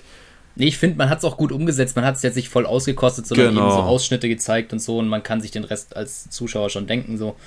Nur was mir dann zu viel ist, ist diese awkward Autofahrt, wo die, die drei, also James, sein potenzieller Schwiegervater und Tracy mhm. auf der Rückbank sitzen und Draco mittendrin und die beiden ja. werfen sich halt wie so Teenager als Blicke zu ja. und er sitzt da richtig dusselig dazwischen. Also das, ja, da kommen wir jetzt dahin, ne? Ja, das fand ich ein bisschen wild. Das ist ja dann die Überleitung in die Schweiz quasi. Mhm. Ja, fand, ist mir aber auch aufgefallen, das fand ich auch dann. Ja, ich finde es schwierig einzuordnen. Also, ich finde, wie gesagt, ich finde es nicht komplett falsch oder schlecht oder so, das will ich gar nicht sagen, aber man ist es bis dahin auf jeden Fall nicht vom Bond gewöhnt. Das trifft's. Diese Fahrt, diese sehr unangenehme Fahrt, endet dann bei, bei dem Advokatenbüro vom Gumboldt. Advokat mhm. ist, glaube ich, dasselbe wie ein Rechtsanwalt. Nur ja, Genau, genau. das war auf jeden Fall eine Anwaltskanzlei, soweit ich das mhm. Vorgang verstanden hatte. Und, und James ist anscheinend ganz gut informiert. Das wurde dann vor langer Hand äh, geplant. Es brauchte in diesem Fall mal keine extra Einführung oder so, sondern das lief einfach schon. James geht rein, der gute Gumboldt geht in die Mittagspause. Die wissen genau, sie haben eine Stunde Zeit, um ihren mhm. Auftrag, also er hat seinen Auftrag zu erfüllen. Ganz positiv ist, dass Dracos Bauunternehmen auf der gegenüberliegenden Seite gerade eine Baumaßnahme tätigt. War aber, da will ich kurz einhaken, ja. das war für mich nicht ganz ersichtlich, erst beim zweiten Mal schauen. Also es ist eigentlich ersichtlich, aber wenn man nicht direkt drauf achtet, dann denkt man sich schon so, hä, wer ist jetzt da drüben auf der Baustelle von den Handlangern? Ist es einer mhm. von Draco, wie man dann herausfinden kann, äh, weil oben am Kran auch so ein bisschen verschwommen Draco, Baufirma, was weiß ich was Zeug genau. steht. Aber es ist mir beim ersten Mal schauen, vielleicht bin ich auch ein schlechter Zuschauer, äh, nicht aufgefallen. Ja, weil spannend ist, dass dieser Handlanger, der ja auch noch ein mhm. bisschen vorkommt, der kommt ja noch, genau. überhaupt gar nicht äh, eingeführt wurde. So, es mhm. ist keiner von den, von den ersten, die man schon kennt, wo man sagt, ja. ah, okay, der gehört dazu, sondern jemand, der auch nie irgendwie große Redanteile hat, sondern einfach immer ja. so dabei ist. Genau. Dann ist James in dem, verschafft sich Zutritt zu dem Büro und öffnet das Fenster und durch den, mit dem Braukran wird ihm ein Koffer geliefert was vielleicht gar nicht so unauffällig ist, wenn Leute auf der Straße mhm. wahrnehmen, mhm. dass da einfach eine Sache zu einem, also mit einem Baukran, einmal über, quer über die Straße ja, genau. transportiert genau. wird. Gut, muss man vielleicht auch nicht hinterfragen. Also vielleicht ist es. An sich eigentlich schon eine coole Idee, wenn eben dann die Baustelle und so man nutzt, das ist ja auch wieder das, was wir bemängelt haben. Da hast du dann, äh, ja, dass da ein Agent ist und das mehr so verdeckt ablaufen muss und macht sich coole Gedanken, wie was ablaufen kann. Nur wie du sagst, in dem Fall ein Kran vielleicht ein bisschen too much so. Aber genau. sei es drum. Ja, in dem Koffer befindet sich ein sehr komplexes Gerät, was im ersten Schritt dazu beiträgt, den Tresor zu öffnen, der sich im Zimmer befindet. Ähm, währenddessen James dann quasi auch seine Mittagspause macht, durchwühlt er so ein bisschen die Zeitung und findet dann zufällig Welch den Wunder. Playboy. Ähm, so viel zum Thema nackte Frauen, weil später beim Rausgehen sie, erhascht man mal einen Blick auf so ein Poster. Ja. Ähm, anscheinend, weiß gar nicht, ob das Hat sie ihm unbeabsichtigt angetan war. anscheinend. Genau, und dann öffnet sich irgendwann dieser Tresor, weil die Kombination da ist und findet dann Dokumente, die im Zusammenhang mit Blofeld stehen. Ja. Und das Gerät kann noch mehr als Tresore öffnen, es kann nämlich auch noch kopieren. Mhm. Also, War perfekt für diesen Auftrag halt einfach, ne? ja, ziemlich, ziemlich passend alles. Ähm, kopiert dann die Dokumente, kann sie wieder zurücklegen, ohne dass auffällt, dass da irgendwas verloren gegangen ist oder ähnliches. Lässt dann auch die Gerätschaft wieder abtransportieren mit Hilfe des Baukrans und kann dann auch im, ja, relativ zeitlich knapp aus dem Zimmer entkommen, nimmt sie Ja. auch sein Heftchen noch mit. Ähm, Genau, darf Genau. natürlich nicht fehlen, die gute Playboy. Ja, ich finde ich find aber es ist insgesamt eine sehr gelungene Szene wieder, um mehr auf dieses Agentending zurückzukommen. Ähm, Mhm. Weil er nimmt sich da die Zeit, es wird Spannung aufgebaut, du weißt nicht, kommt nicht der Advokat doch vorher zurück, der Herr die, Gumbold. die Spannung, ja, weil die du die ja die ganze greifbar. Zeit auch auf die Uhr genau rüberblendest. Da ist ja noch die Kirchenuhr, die läutet dann auch irgendwann und du denkst dir so, ja Junge, mach mal fertig. Es wird eng, weil der Gute wollte nach einer Stunde wieder kommen und das finde ich, ist, fand ich äh, gut gemacht. Ja, stimme ich dir voll und ganz zu. Dann ist James Urlaub vorbei. Er fährt zu M. Ich weiß nicht, ob es das Privatanwesen ist oder auch wieder irgendwas von der Arbeit, aber ist auch recht egal. Auf jeden Fall hat er dann einen großen privaten Bereich, weil M gerade am, ähm, ja, an seiner Schmetterlingssammlung zugange ist. Dann stellt sich natürlich raus, dass James auch bestens, beste Kenntnisse Auf jeden Äh, Fall, ist doch klar. in diesem Fachbereich hat und da auch wieder am Klugscheißen ist, wie wir das aus den anderen Filmen mit, meistens mit Alkohol auch kennen. Und er informiert dann quasi M über die Dokumente, die er gefunden hat, dass Blofeld beim Amt für Heraldik in London einen Antrag auf Bestätigung seines Titels als Bleuchamp, also als Grafen irgendwie gestellt hat. M ist da erstmal ein bisschen angepisst und meint, hey, ich habe dich von dem Fall abgezogen, du hattest Urlaub und jetzt hast du mich da wieder hintergangen. Ähm, ist dann aber doch ganz positiv gestimmt, dass es neue Informationen gibt und ähm, Genau. findet den Plan auch ganz gut, den James Bond kommt ja auch mit neuen Infos an. Ich denke, das hat ihn vielleicht Ja. ein bisschen beruhigt, sonst wäre er da vielleicht ein bisschen mehr äh, genervt gewesen, dass er sich da jetzt wieder ein, einmischt einfach. Genau, kriegt dann quasi auch vom MI6 das Go, dass er da ähm, hin darf und quasi, wie wir Mhm. dann erfahren, die Rolle des ja, Sir Hilary, Bray, glaube ich, hieß der. Ja, ja, genau, äh, genau, Sir Hillarys Position dann einnimmt, Ja. um dann den Anspruch von Blofeld zu überprüfen vor Ort, weil der auch Ja. gesagt hat, er geht, nie, er kommt nicht, sondern bitte Anreise und alles super aufwendig mit super viel Kontrollen. Es muss im Vorfeld eine klare Personenbeschreibung vorliegen. Also wird ein ganz schönes Geschisse drum gemacht.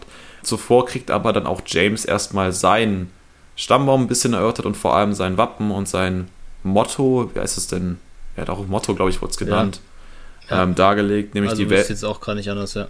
die Welt ist nicht genug, was ja jetzt sehr passend ist für, für den guten James zumindest, für seine Vorfahren können wir ja Wie nicht immer sprechen. klein gehalten. Genau, er bekommt dann auch so ein paar Infos, woran er das erkennen könnte, dass, dass äh, Blofeld zu den echten Bluchons gehört, nämlich da, die, die haben keine Ohrläppchen und deren Heimat befindet sich in Augsburg. Ähm, das wären schon mal zwei ganz gute Genau. Facts. Und dann geht's ins, in die winterliche Schweiz mit der Bimmelbahn. Ja, rein ins Schneechaos. James wird beobachtet von dem von Dracos Mann, den wir bereits von der Baustelle her kennen. Nicht namentlich, aber vom Äußerlichen zumindest. Also Ja, der hat genau. die Situation auch im Blick.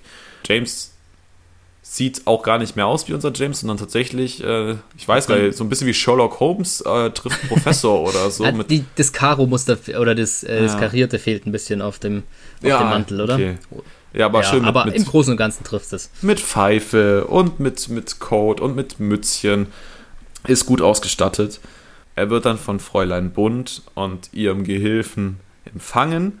Der James geht direkt in seine Rolle über und als Sir Hilary und analysiert erstmal den Namen von Fräulein Bund, quasi, dass sie aus dem Nautischen käme, wo ich mir überlege, ob der das einfach sich da gerade zusammengereimt hat, Ja. wie, das, wie bei, bei Ja, Horoskopen die hat ja keinen so ist. Plan.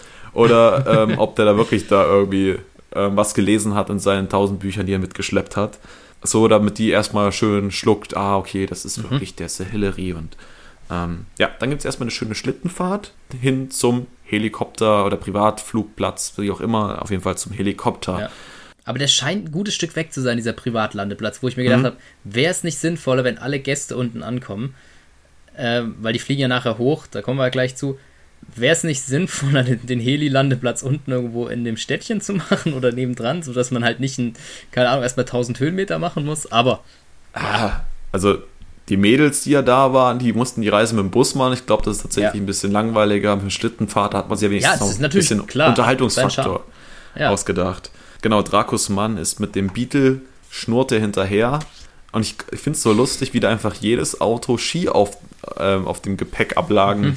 automatisch draufgespannt hat. Also anscheinend geht es gar nicht ohne. Also ohne Ski darfst du gar Falls nicht. Falls man mal stecken bleibt, kannst du halt dann zu Fuß oder zu per Ski weiter.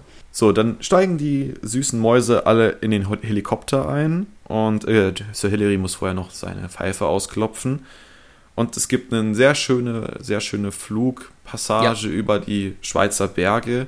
Ähm, Finde ich von den Aufnahmen her sehr, sehr schön. Holt mich auch ab. Also ich ja, bin ein großer Bergefreund, gerade winterliche Berge sind sehr, sehr cool. Also das klasse und, und James spielt dann quasi seine Flugangst. Also so richtig mhm. absurd. Ich finde das einfach, richtig gut. Ja. Weil, weil wir einfach wissen, dass James ja sonst, der hat ja vor nichts Angst. Der er spielt viel, eigentlich das komplette Gegenteil wie viele Flugzeuge hat der schon vom Abstürzen gerettet genau. oder so. Und jetzt ist er, muss er halt so eine Rolle verkörpern von jemandem, der sich nie in ein Flugzeug trauen würde, schon ja. mal gar nicht über so ein Panorama. Sehr, ja, sehr gut. Das finde ich richtig gut gemacht. Also spielt er auch sehr authentisch und über einen sehr langen Zeitraum sehr glaubhaft, finde ich. Also. Ja, und die nächste Flüge folgt natürlich direkt hinten drauf. Äh, Fräulein Bund fragt ihn, wie, was er vom, äh, vom Skifahren hält mhm, und ähnliches. Und genau. er meint, er ist überhaupt kein Sporttyp. Äh, genau, und die Flugzeug, nicht Flugzeug, die Helikopterfahrt, der Flug endet dann im Privatbereich, nämlich vom Ber dem oberen Teil des Berges, der gehört nämlich dem Grafen, mhm. Piz Gloria nämlich, und genau. dort ist dieses Labor, wo der Graf Allergien erforscht. Das wussten wir auch vorher, glaube ich, gar nicht. Nee, nee wurde, wussten wir auch nicht. Ähm, wird dann während dieses Fluges erst erklärt, dass ja genau ein Labor für Allergien dort ist. Und James wird ein bisschen stutzig, als er dann dort landet und äh, da etliche wach mit Pisto Pistolen oder Gewehren. Wo er das nächste Mal glaubhaft versichert, dass er auch Angst vor Schusswaffen hat. Ja. also ich finde, wie gesagt, die Rolle spielt er da sehr, sehr glaubhaft und finde ich gut, gut gemacht. Ja, Fräulein Bund äh, erklärt dann, ja, das ist gegen Industriespionage. Ähm, da sind wir wieder beim letzten Film, da war Industriespionage stimmt, ja auch ein ja. Thema. Genau, und das Labor arbeitet auch nicht auf Profitbasis, also die lügen sich da gegenseitig die Taschen voll. Das ist, das ist schon echt ein starkes Stück. Ja, währenddessen an, der, an diesem Helikopterplatz unten im Tal, Dracos Mann versucht, das hat man auch irgendwie so im Helikopterflug zu bekommen, rauszufinden, wo das denn hingeht und so weiter und so fort, wird aber nicht groß thematisiert. Dann soll James in der Lobby zum Doktor gebracht werden, weil er ja auch seine Flugangst, das, genau. Na, dass ihm auch gut geht, er ist ja eher ein Gast. Und äh, ja, die gute Frau Bund gibt dann äh, Blofeld ein Update über die Ankunft und die Koffer werden durchsucht. Und anscheinend ist bis jetzt die Tarnung ja. ausnahmsweise mal ganz gut. Also das ja. hat sonst nicht so gut geklappt. James wird dann in sein Zimmer geführt, was natürlich von, nur von außen öffnenbar ist mhm. und von drin bist du quasi ein Gefangener. Was ihn ja schon stutzig macht auch, also klar. Und er ist auch noch hinterfragt, warum das so sein muss, aber die Patienten dürfen sich halt einfach nicht stören. Genau. Er fragt dann auch, wann er endlich jetzt mal den Grafen treffen darf und kriegt gesagt, ja, der hat jetzt noch keine Zeit, aber sie dürfen zum Dinner kommen heute Abend. Mhm. Gut, äh, er untersucht dann sein Zimmer, versucht dann irgendwie wahrscheinlich wieder Wanzen, Kameras oder ähnliches zu finden, ist aber recht erfolglos. Er sieht dann auch durchs Fenster, wie der Heli wieder wegfliegt und denkt sich, oh, zum Dinner, was könnte ich da mal anziehen? Mhm. Und da habe ich mich gefragt, also jetzt müssen wir natürlich erst noch beantworten, was da kommt, sorry. Äh, da kommt er als Traditionsschotte äh, im schottischen Outfit hier äh, Schottenrock. Mhm. Ähm, da habe ich mich dann gefragt, also beim ersten Mal habe ich gedacht, so, ja, was soll das jetzt? Ähm, aber ich glaube, das hat mit seiner Verkleidung auch ein Stück weit zu tun, weil er ja da so traditionsreich ist und er erzählt ja dann auch noch, in welches Haus er gehört und was er für Aufträge und Verpflichtungen hat und so. Und dass es da genau. dann authentischer kommt, wenn er als, als eben authentischer Schotte kommt. Ich fand es auch ein bisschen drüber tatsächlich. Ja, ich auch. Ich weiß auch nicht, ob es eine Hommage daran ist, weil Connery war ja Schotte. Schotte. Ja. Ähm, und irgendwann hat Ian, Flam äh, Ian, Fleming das mit in die Romane reingebaut, dass Bond auch so einen schottischen Background mhm. hat. Mhm. Ähm, ob man das dann einfach aufgegriffen hat. Ich weiß auch nicht, vielleicht ist es im Buch ja auch so. Das werden wir erfahren. Ja, ja. ja ich genau. bin auch auf jeden Fall ein sehr, sehr spannendes Outfit. Mhm. Ähm, Aber es wird noch besser dann.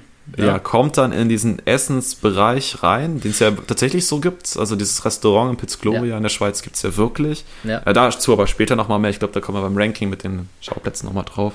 Genau. Und sieht da, ich glaube, zwölf junge Damen, die Patientinnen, und die aus allen Herrenländern anscheinend kommen. Das ist, ist auch mhm. optisch anscheinend ganz gut ersichtlich. Ja, es war ein bisschen, ich hatte, da hatte ich so ein bisschen das Gefühl, dass es für die Quote ist, dass man einfach aus jedem Kontinent mindestens eine Person zumindest optisch zuordnen könnte. Aber bietet sich auch für Blofelds Plan dann ja, irgendwann an. Klar, ne? das macht, genau, daher, daher macht es wieder Sinn.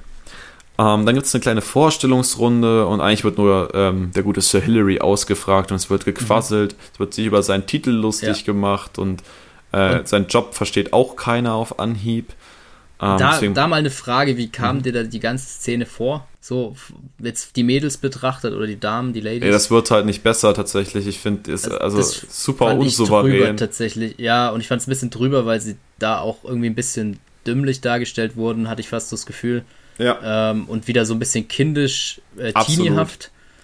Und, ja. und, dann auch die ganze Zeit doppeldeutige Anspielungen gehabt hast, so bezogen auf Sir Hillary. Mhm. Und also das ist nur meine Meinung, fand ich ein bisschen zu viel.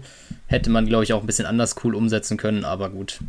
Ja, er erklärt dann quasi, was er als Genial Genealoge macht und äh, möchte dann auch die Nachnamen der Patientinnen analysieren. Da mhm. wird aber Fräulein Bund sauer und sagt, gibt keine Nachnamen. Eine der vielen tausend Regeln hier auf dem Berg. Ja. So, und dann geht es ans Essen und dann wird es super strange erstmal, weil alle irgendwie so ganz super individuelles Essen bekommen, auch so also wenn du das über einen längeren Zeitraum machst, dann Prost Mahlzeit. Also ist ja, ja super unausgewogen, wenn ich da. Ja. Also ich glaube, die eine durfte nur Huhn essen, äh, ja. die andere nur Mohrrüben, die andere hat nur Mais gegessen. Mhm. Also ist ganz, ganz seltsam. Ja, und dann halt immer noch mit diesen Anspielungen, die da durch dann halt auch noch gerade mit den Möhren kamen. Mhm. Weiß ich, war halt so zweideutig, wo ich mir gedacht habe, so es hätte, also finde ich ein bisschen zu viel. Ähm, ich lache gern über sowas, versteht mich da jetzt nicht falsch, aber es war da ein bisschen zu, ge, zu geballt an den ganzen Sachen, finde ich. Ja, ich finde vor allem diese Essensszenen sind auch immer, ich finde es geht schon fast in so eine ekelhafte Richtung rein, weil die dann halt mhm. du dieses ganze, dieses Geklimper hörst, das Essen siehst, ja. wie die dann an dem Zeug rumnagen und so. Ich weiß, das brauchst halt nicht unbedingt, aber ist halt so eine persönliche Sache. Dann schwadroniert er da Ewigkeiten über das Amt der Heraldik. Ja. Und, das ist vielleicht so ein Ding, wo du meintest vorher, ja, es zieht sich vielleicht so ein bisschen in die Länge. Das hätte man sicher Ja, aber ich finde, was ich so unglaubwürdig finde, die hören ihm alle zu. Ja, also für irgendeinen ob, Scheiß halt auch. Als ob. Also eine ist, glaube ich, so ein bisschen am Abnicken am, am, am Stuhl, aber der Rest hört dazu, als würde da gerade äh, die gespannste Geschichte seines Lebens erzählen. Ja. Ja, dann möchte James den Damen oder einer, ich glaube, der, der, der, der Ruby sein Buch über Wappen zeigen. Und äh, da interveniert auch wieder Fräulein Bund und sagt, das gibt's nicht sie kriegt das Buch und jeder sieht es mal. Ja. Ansonsten wäre es ja unfair. Ruby ist aber pfiffig und schreibt dann James einfach mit Hilfe des Lippenstifts die, ihre Zimmernummer ja. auf den inneren Oberschenkel, also in, unter seinen Rock. Kleiner Funfact am Rande, er soll wohl tatsächlich nichts unter dem Rock bei den Dreharbeiten getragen das haben. Das glaube ich gerne. Was halt so ein typischer Schotten-Move anscheinend ist. Oder man streitet sich ja drüber, ob es wirklich so ist in echt, aber ja, das hatte ich noch gelesen. Sehr gut. Dann hat der gute James oder der Sir Hillary eine Audienz beim Grafen bekommen.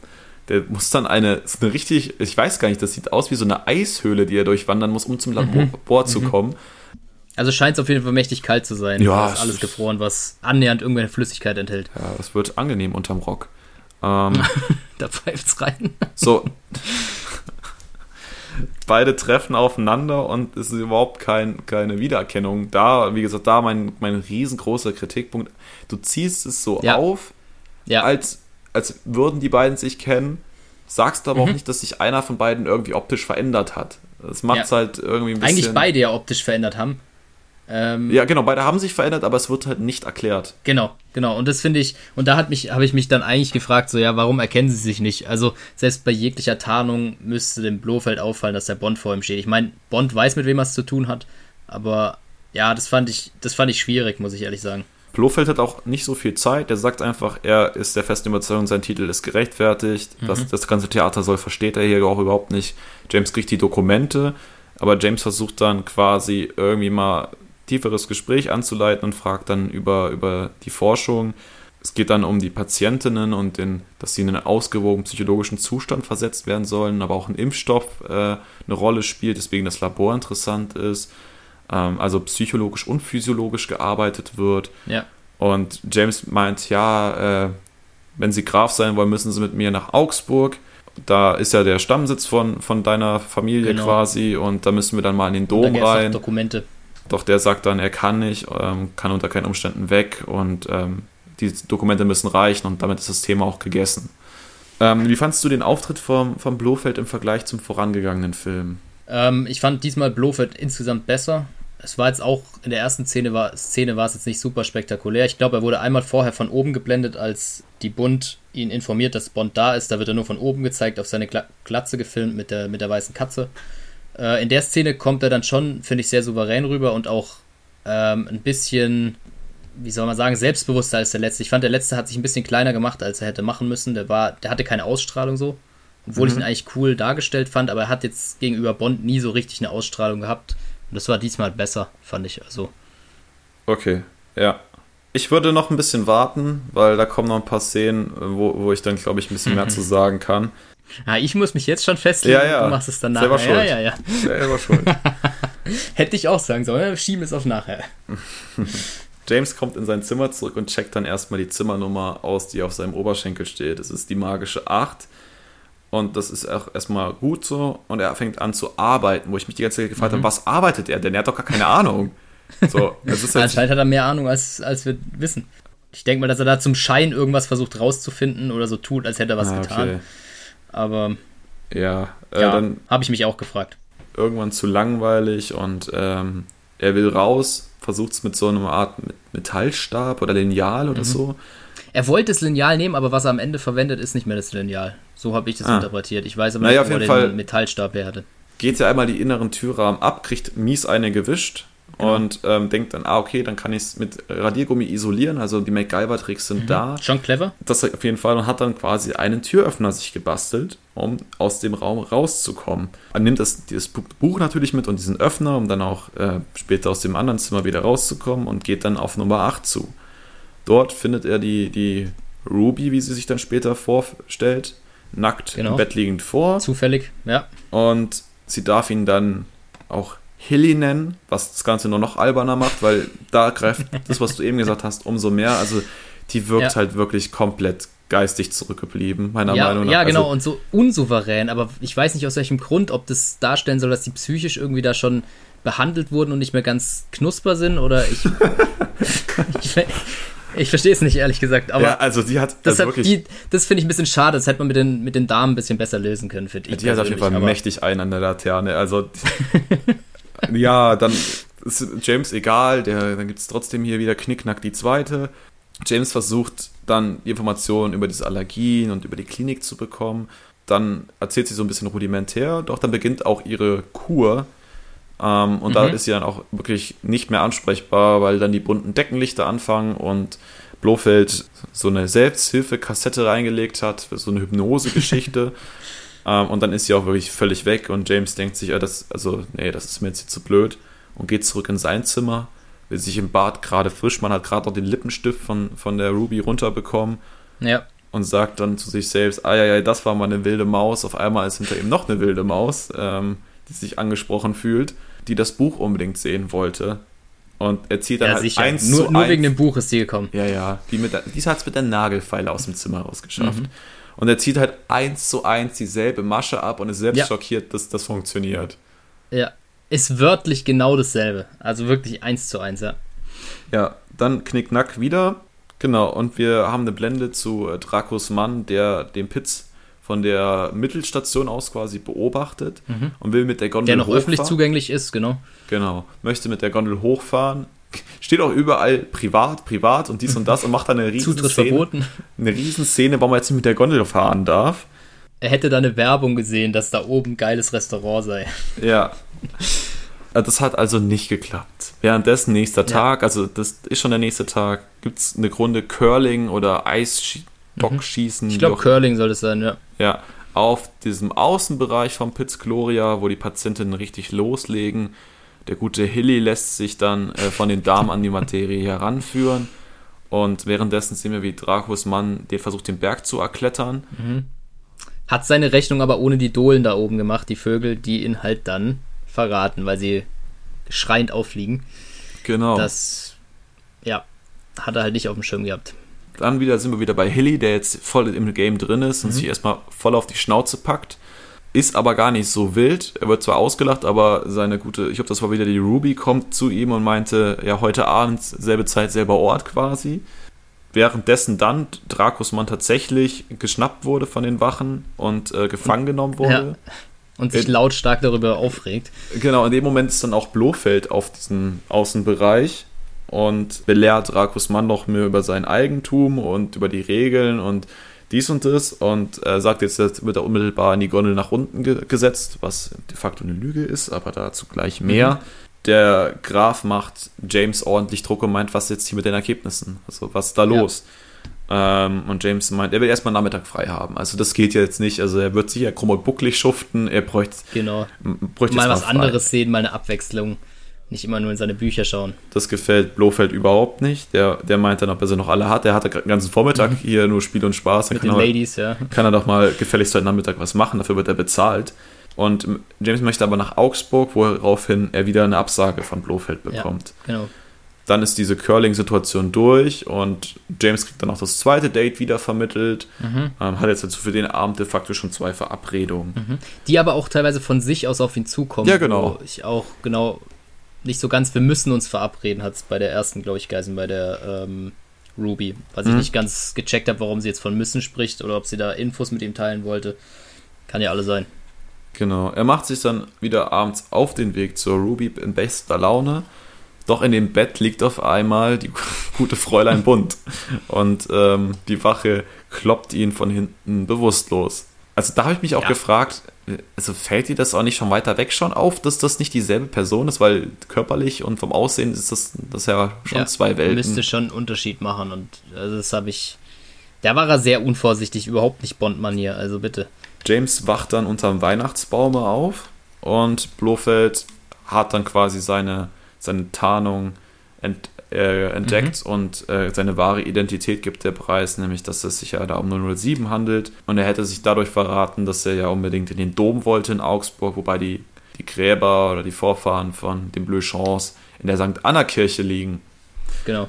Worauf, warum er auch immer dann weiß, dass es sich um James Bond handelt. Es wird eigentlich ja, das, im nächsten Schritt wird, klarer. Genau. Nämlich, dass ja. sie Dracos Mann gefoltert haben und der anscheinend alles ausgeplaudert hat. Ja, das ist ein bisschen bisschen schwach, dass er sich ja so ja. leicht durch den Mangel ziehen lässt. Also das kennt man von solchen Agenten normalerweise auch nicht, würde ich, würd ich sagen. Andererseits, wenn Leben und Tod auf dem Spiel steht, will ich mich da mal nicht drüber erheben und sagen, dass man da nicht singen könnte. Dann gibt es die große, große, äh, was ist eigentlich mein Plan Geschichte, die aber gar nicht so mhm. detailliert, sondern einfach nur grob gesagt, dass sie nicht wirklich Allergien bekämpfen, sondern eher Pandemien oder Seuchen entwickeln in ihren Laboren. Genau.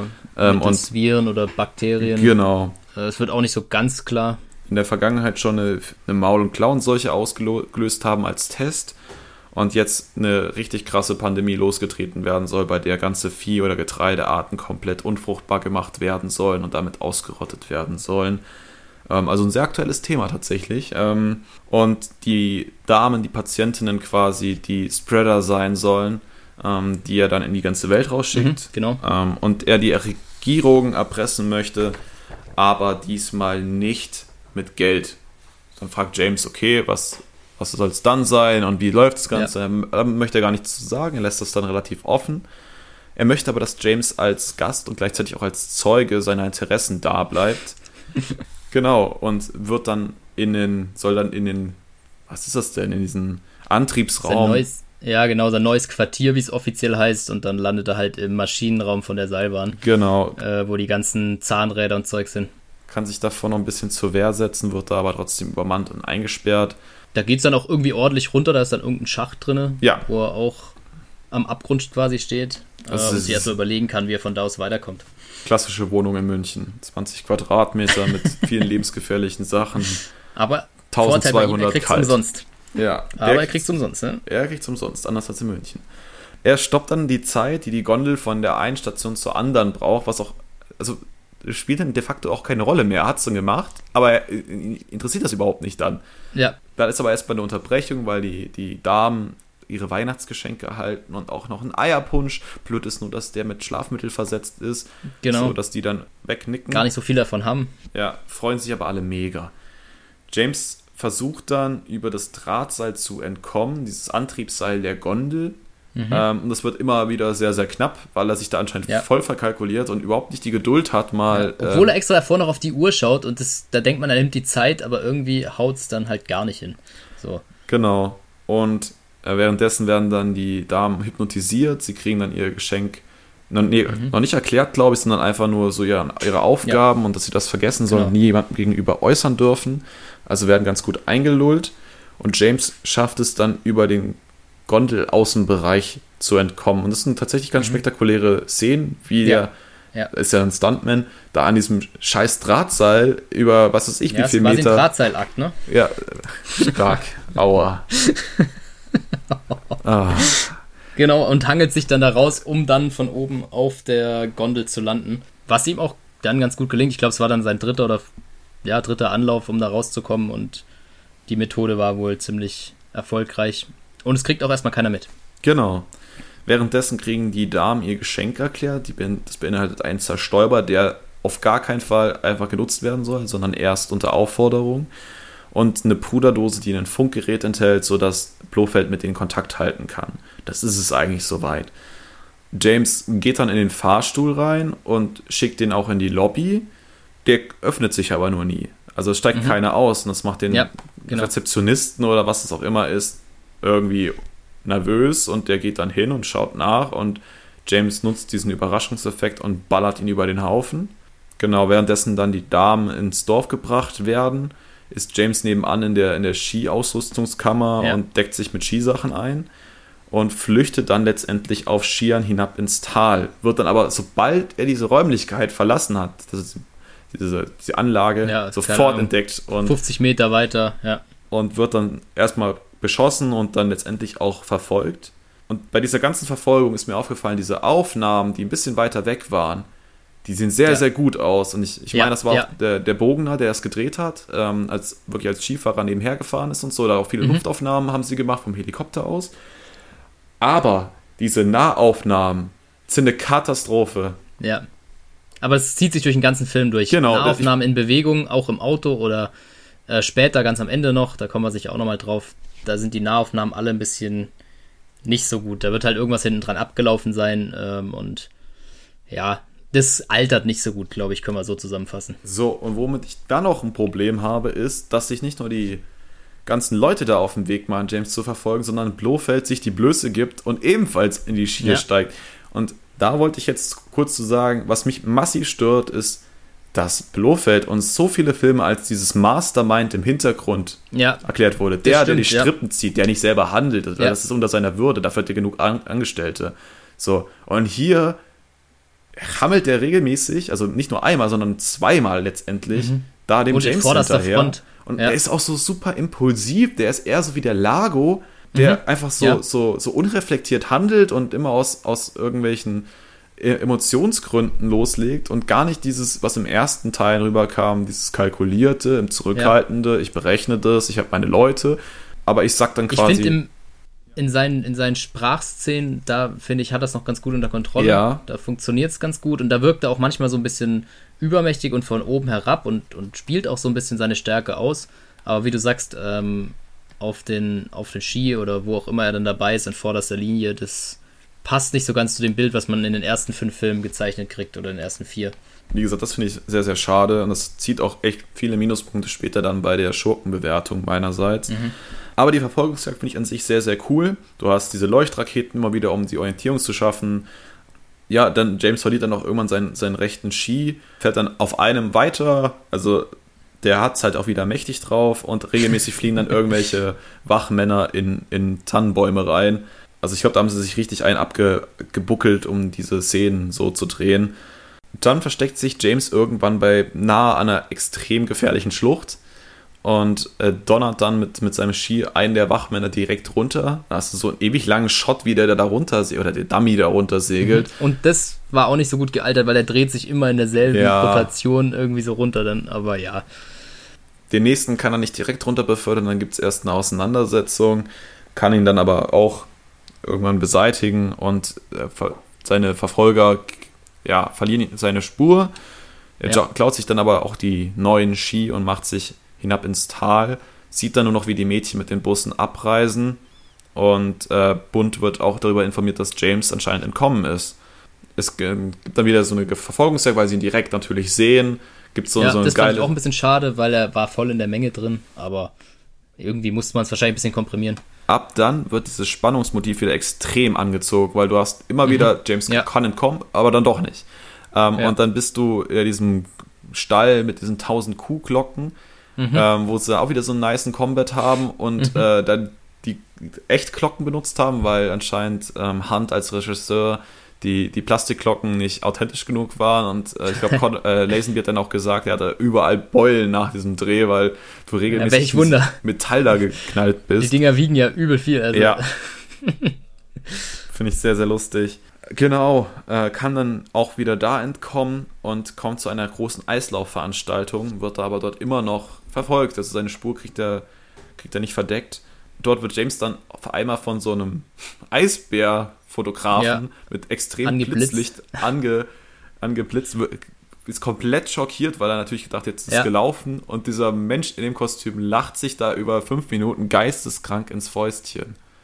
Nach diesem Attentat des, des Eisbären setzt sich James dann nah an, an die Eisfläche auf eine Bank und zieht auch die Kragen seiner, seiner Jacke hoch. Ähm, und du hast dieses Spannungsmotiv, was immer weiter aufgedröselt wird, bis dann eine Person vor ihm mit, mit den Schlittschuhen zum Stehen kommt. Mhm. Das ist dann die gute ja. Tracy. Ja, finde ich auf jeden Fall einen Twist, den ich gar nicht erwartet habe und auch noch nicht so ganz klar bin, warum. Also man hat es sich ja irgendwie da ganz gut gemacht, weil es ergibt sich dann irgendwie ganz gut und passt schon irgendwie dahin, aber woher die jetzt weiß, dass er dort ist und so, sagt sie zwar danach genau. irgendwann, aber dass sie ihn in dieser Menge findet, ja. ja. Gut, das war Zufall wahrscheinlich. Es beginnt ein wildes Feuerwerk, was die beiden als Ablenkungsmanöver nutzen, um zum Wagen zu kommen, also zu ihrem Wagen zu kommen. Ähm, werden dann doverweise trotzdem wieder gesehen, oder beziehungsweise James wird gesehen, mit Tracy können mhm. ja nichts anfangen. Und James sagt auch, er muss dringend nach London telefonieren. Und äh, sie reden dann über, sie meint dann, ach, sie kann, kann ihr ja mal dankbar sein, dass sie jetzt hier im Arsch rettet. Und äh, dann fragt James, was sie überhaupt hier verloren hat. Und sie meinte, sie wäre ja extra in die Schweiz gekommen, quasi, weil sie von ihrem Vater erfahren hat, dass er hier ist, ja. ähm, um ihn zu, potenziell zu sehen. Was ja eigentlich eine ganz nette Geste ist. Ja, auch wieder passend an sich, dass sie ihn aufsucht, ähm, nach dem, was man so in der, von der Vorgeschichte von den beiden so mitgekriegt hat. Mhm. Ähm, ich fand es nur ein bisschen stark, dass sie sich da halt so schnell finden, in dem Moment, wo er es natürlich braucht, aber das haben solche Filme natürlich auch an sich, weil du kannst ja nicht unendlich lang da Richtig. rumfilmen. Genau. Sie finden Telefonzelle, James schafft es gerade so reinzugehen, bevor die komplett auseinandergeballert wird. Ja, sie er da wieder ins Auto flitzen muss und Tracy ihre sehr guten Fahrkünste unter Beweis stellt mhm. tatsächlich und James auch regelmäßig beeindruckt davon ist, wie gut ja. sie das macht. Und ähm, sie auch sagt. Hat genau. auch so ein bisschen was von Papa, ja, hast du gut gemacht, Mädel, aber ähm, es wird wenigstens angemerkt. Er, er nimmt es zur Kenntnis. Ich, ich, war auch sehr positiv davon überrascht, dass er sie fahren lässt, weil ich glaube, ja, in den anderen Bond-Filmen wäre das ein Novum gewesen, dass mhm. er sich als Beifahrer daneben gesetzt hätte.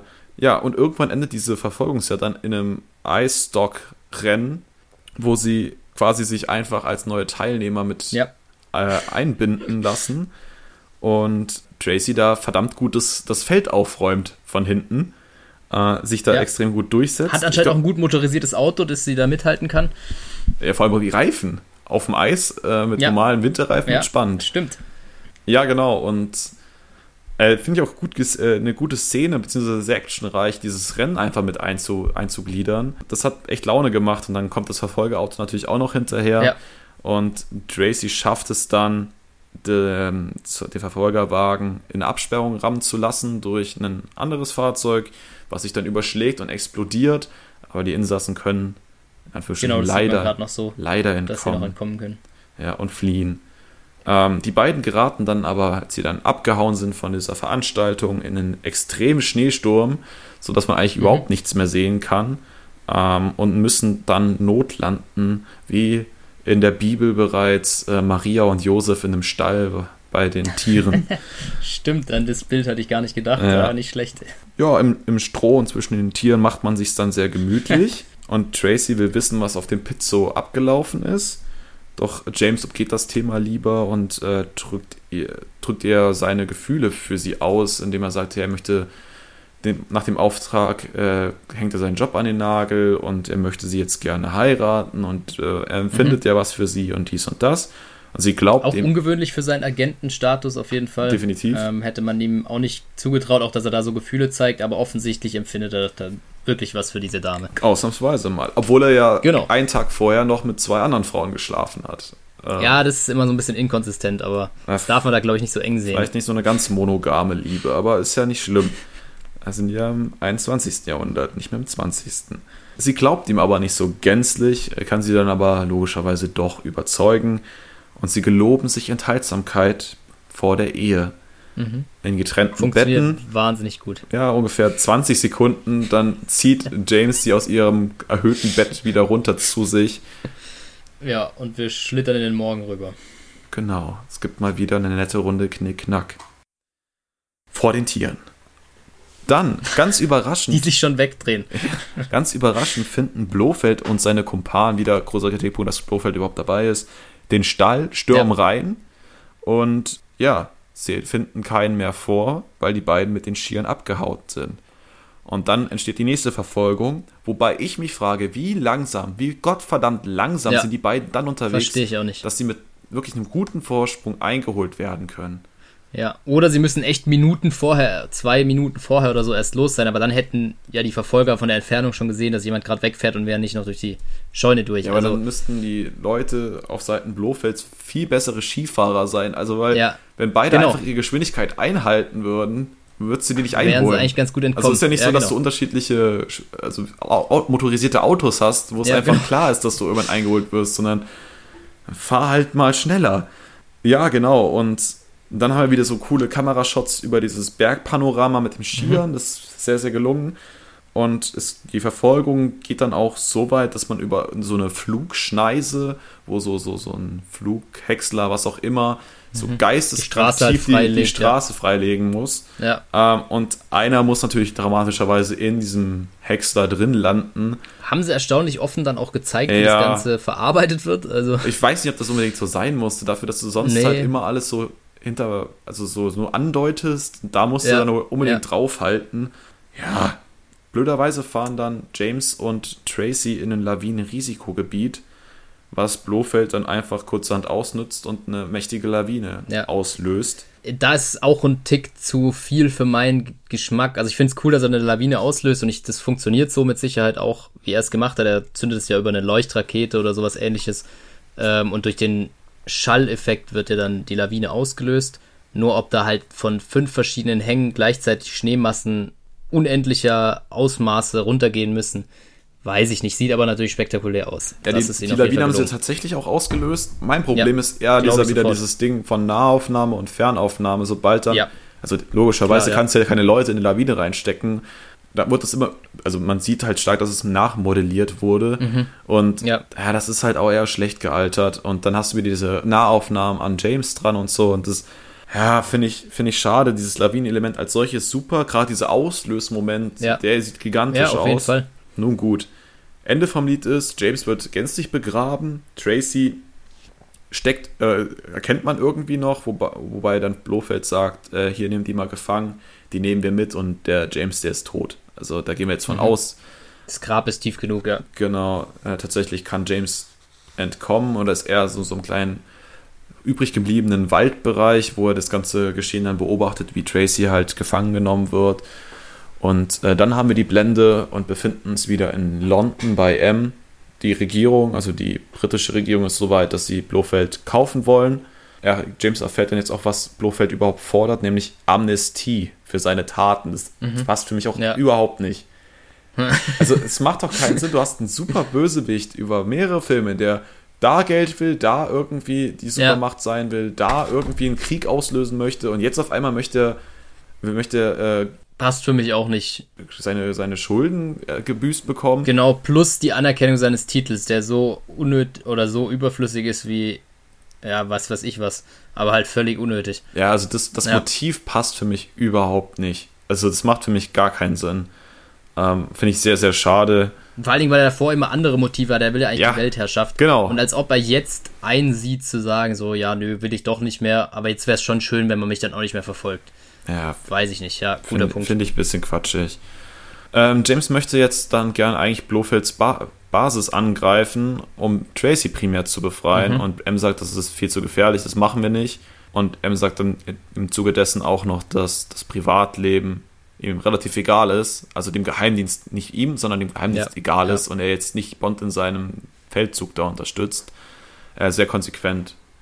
Und James hakt es ab, ist wieder nicht so amused, mhm. aber okay, dann frage ich halt meinen potenziellen Schwiegerpapa, weil der hatte definitiv ein Interesse daran, seine mhm, Tochter wieder genau. zu holen. Ähm, und der stimmt auch zu und sie fliegen dann mit Rote Kreuz Helis ja. Richtung P und Piz Gloria. Das finde ich, finde ich geile Aufnahmen dann auch wieder, sowohl vom Piz Gloria teilweise zu sehen, wie die Helis drauf zufliegen oder allgemein Luftaufnahmen, wie die Helis unterwegs sind in der, ich glaube, es ist Morgendämmerung, ähm, soll es sein, oder Sonnenaufgang. Und ich finde, da sind wieder richtig gute Bilder auch mit drin. Mhm. Und finde ich, finde ich gelungen auf jeden Fall. Und auch die Gespräche, wo es jetzt dann drum geht.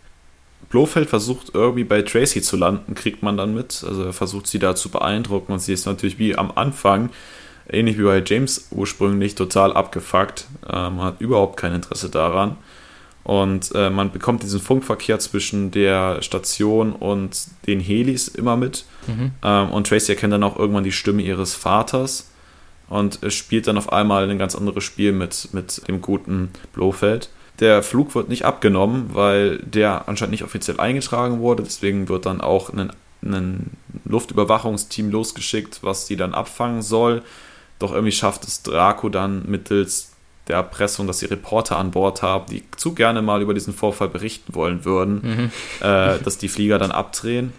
Genau, und Tracy schindet währenddessen, während dieser ganzen Gesprächen, die da stattgefunden haben, immer wieder Zeit und steigt dann mal auf Blofelds Gewäsch ein, den das auch überhaupt nicht stutzig macht, dass jemand, der eben überhaupt gar kein ja. Interesse daran hatte, jetzt auf einmal eine 180, 180 Grad, Wende macht. Ja. ja.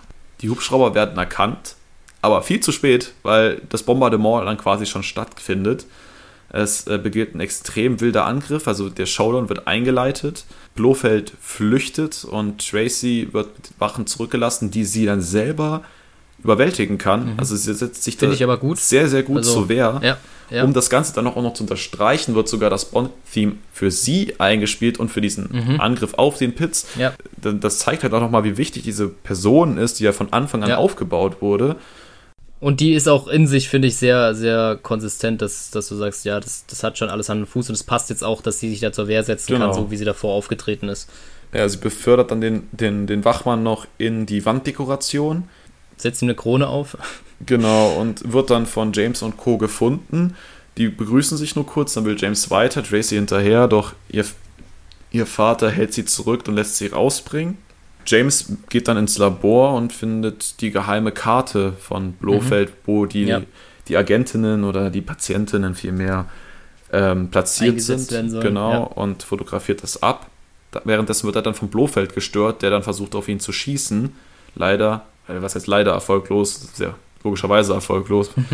und haut dann aber auch sofort ab und James natürlich hinterher, weil diese, dieses Rachemotiv natürlich jetzt seit mehreren Filmen in ihm schlummert. Der Laden soll jetzt aber gesprengt werden und Tracy findet das nicht so cool, ohne ihren James abzudampfen. Genau. Und äh, widersetzt sich da ihrem Vater, doch der nutzt dann ja. einfach mal wieder das Mittel, Mittel der Gewalt, indem er eine fenstert, sodass sie dann direkt in Ohnmacht fällt ja. und mitgenommen und da werden kann. Auch Genau, und da habe ich auch so das Gefühl gehabt, auch davor schon in einer Szene, da fragt auch noch ein Mitarbeiter, ja, weiß Bond Bescheid, wie viel Zeit er hat und so. Und da habe ich so das Gefühl, dass Dracos jetzt nicht super schlimm fände, wenn Bond drauf geht.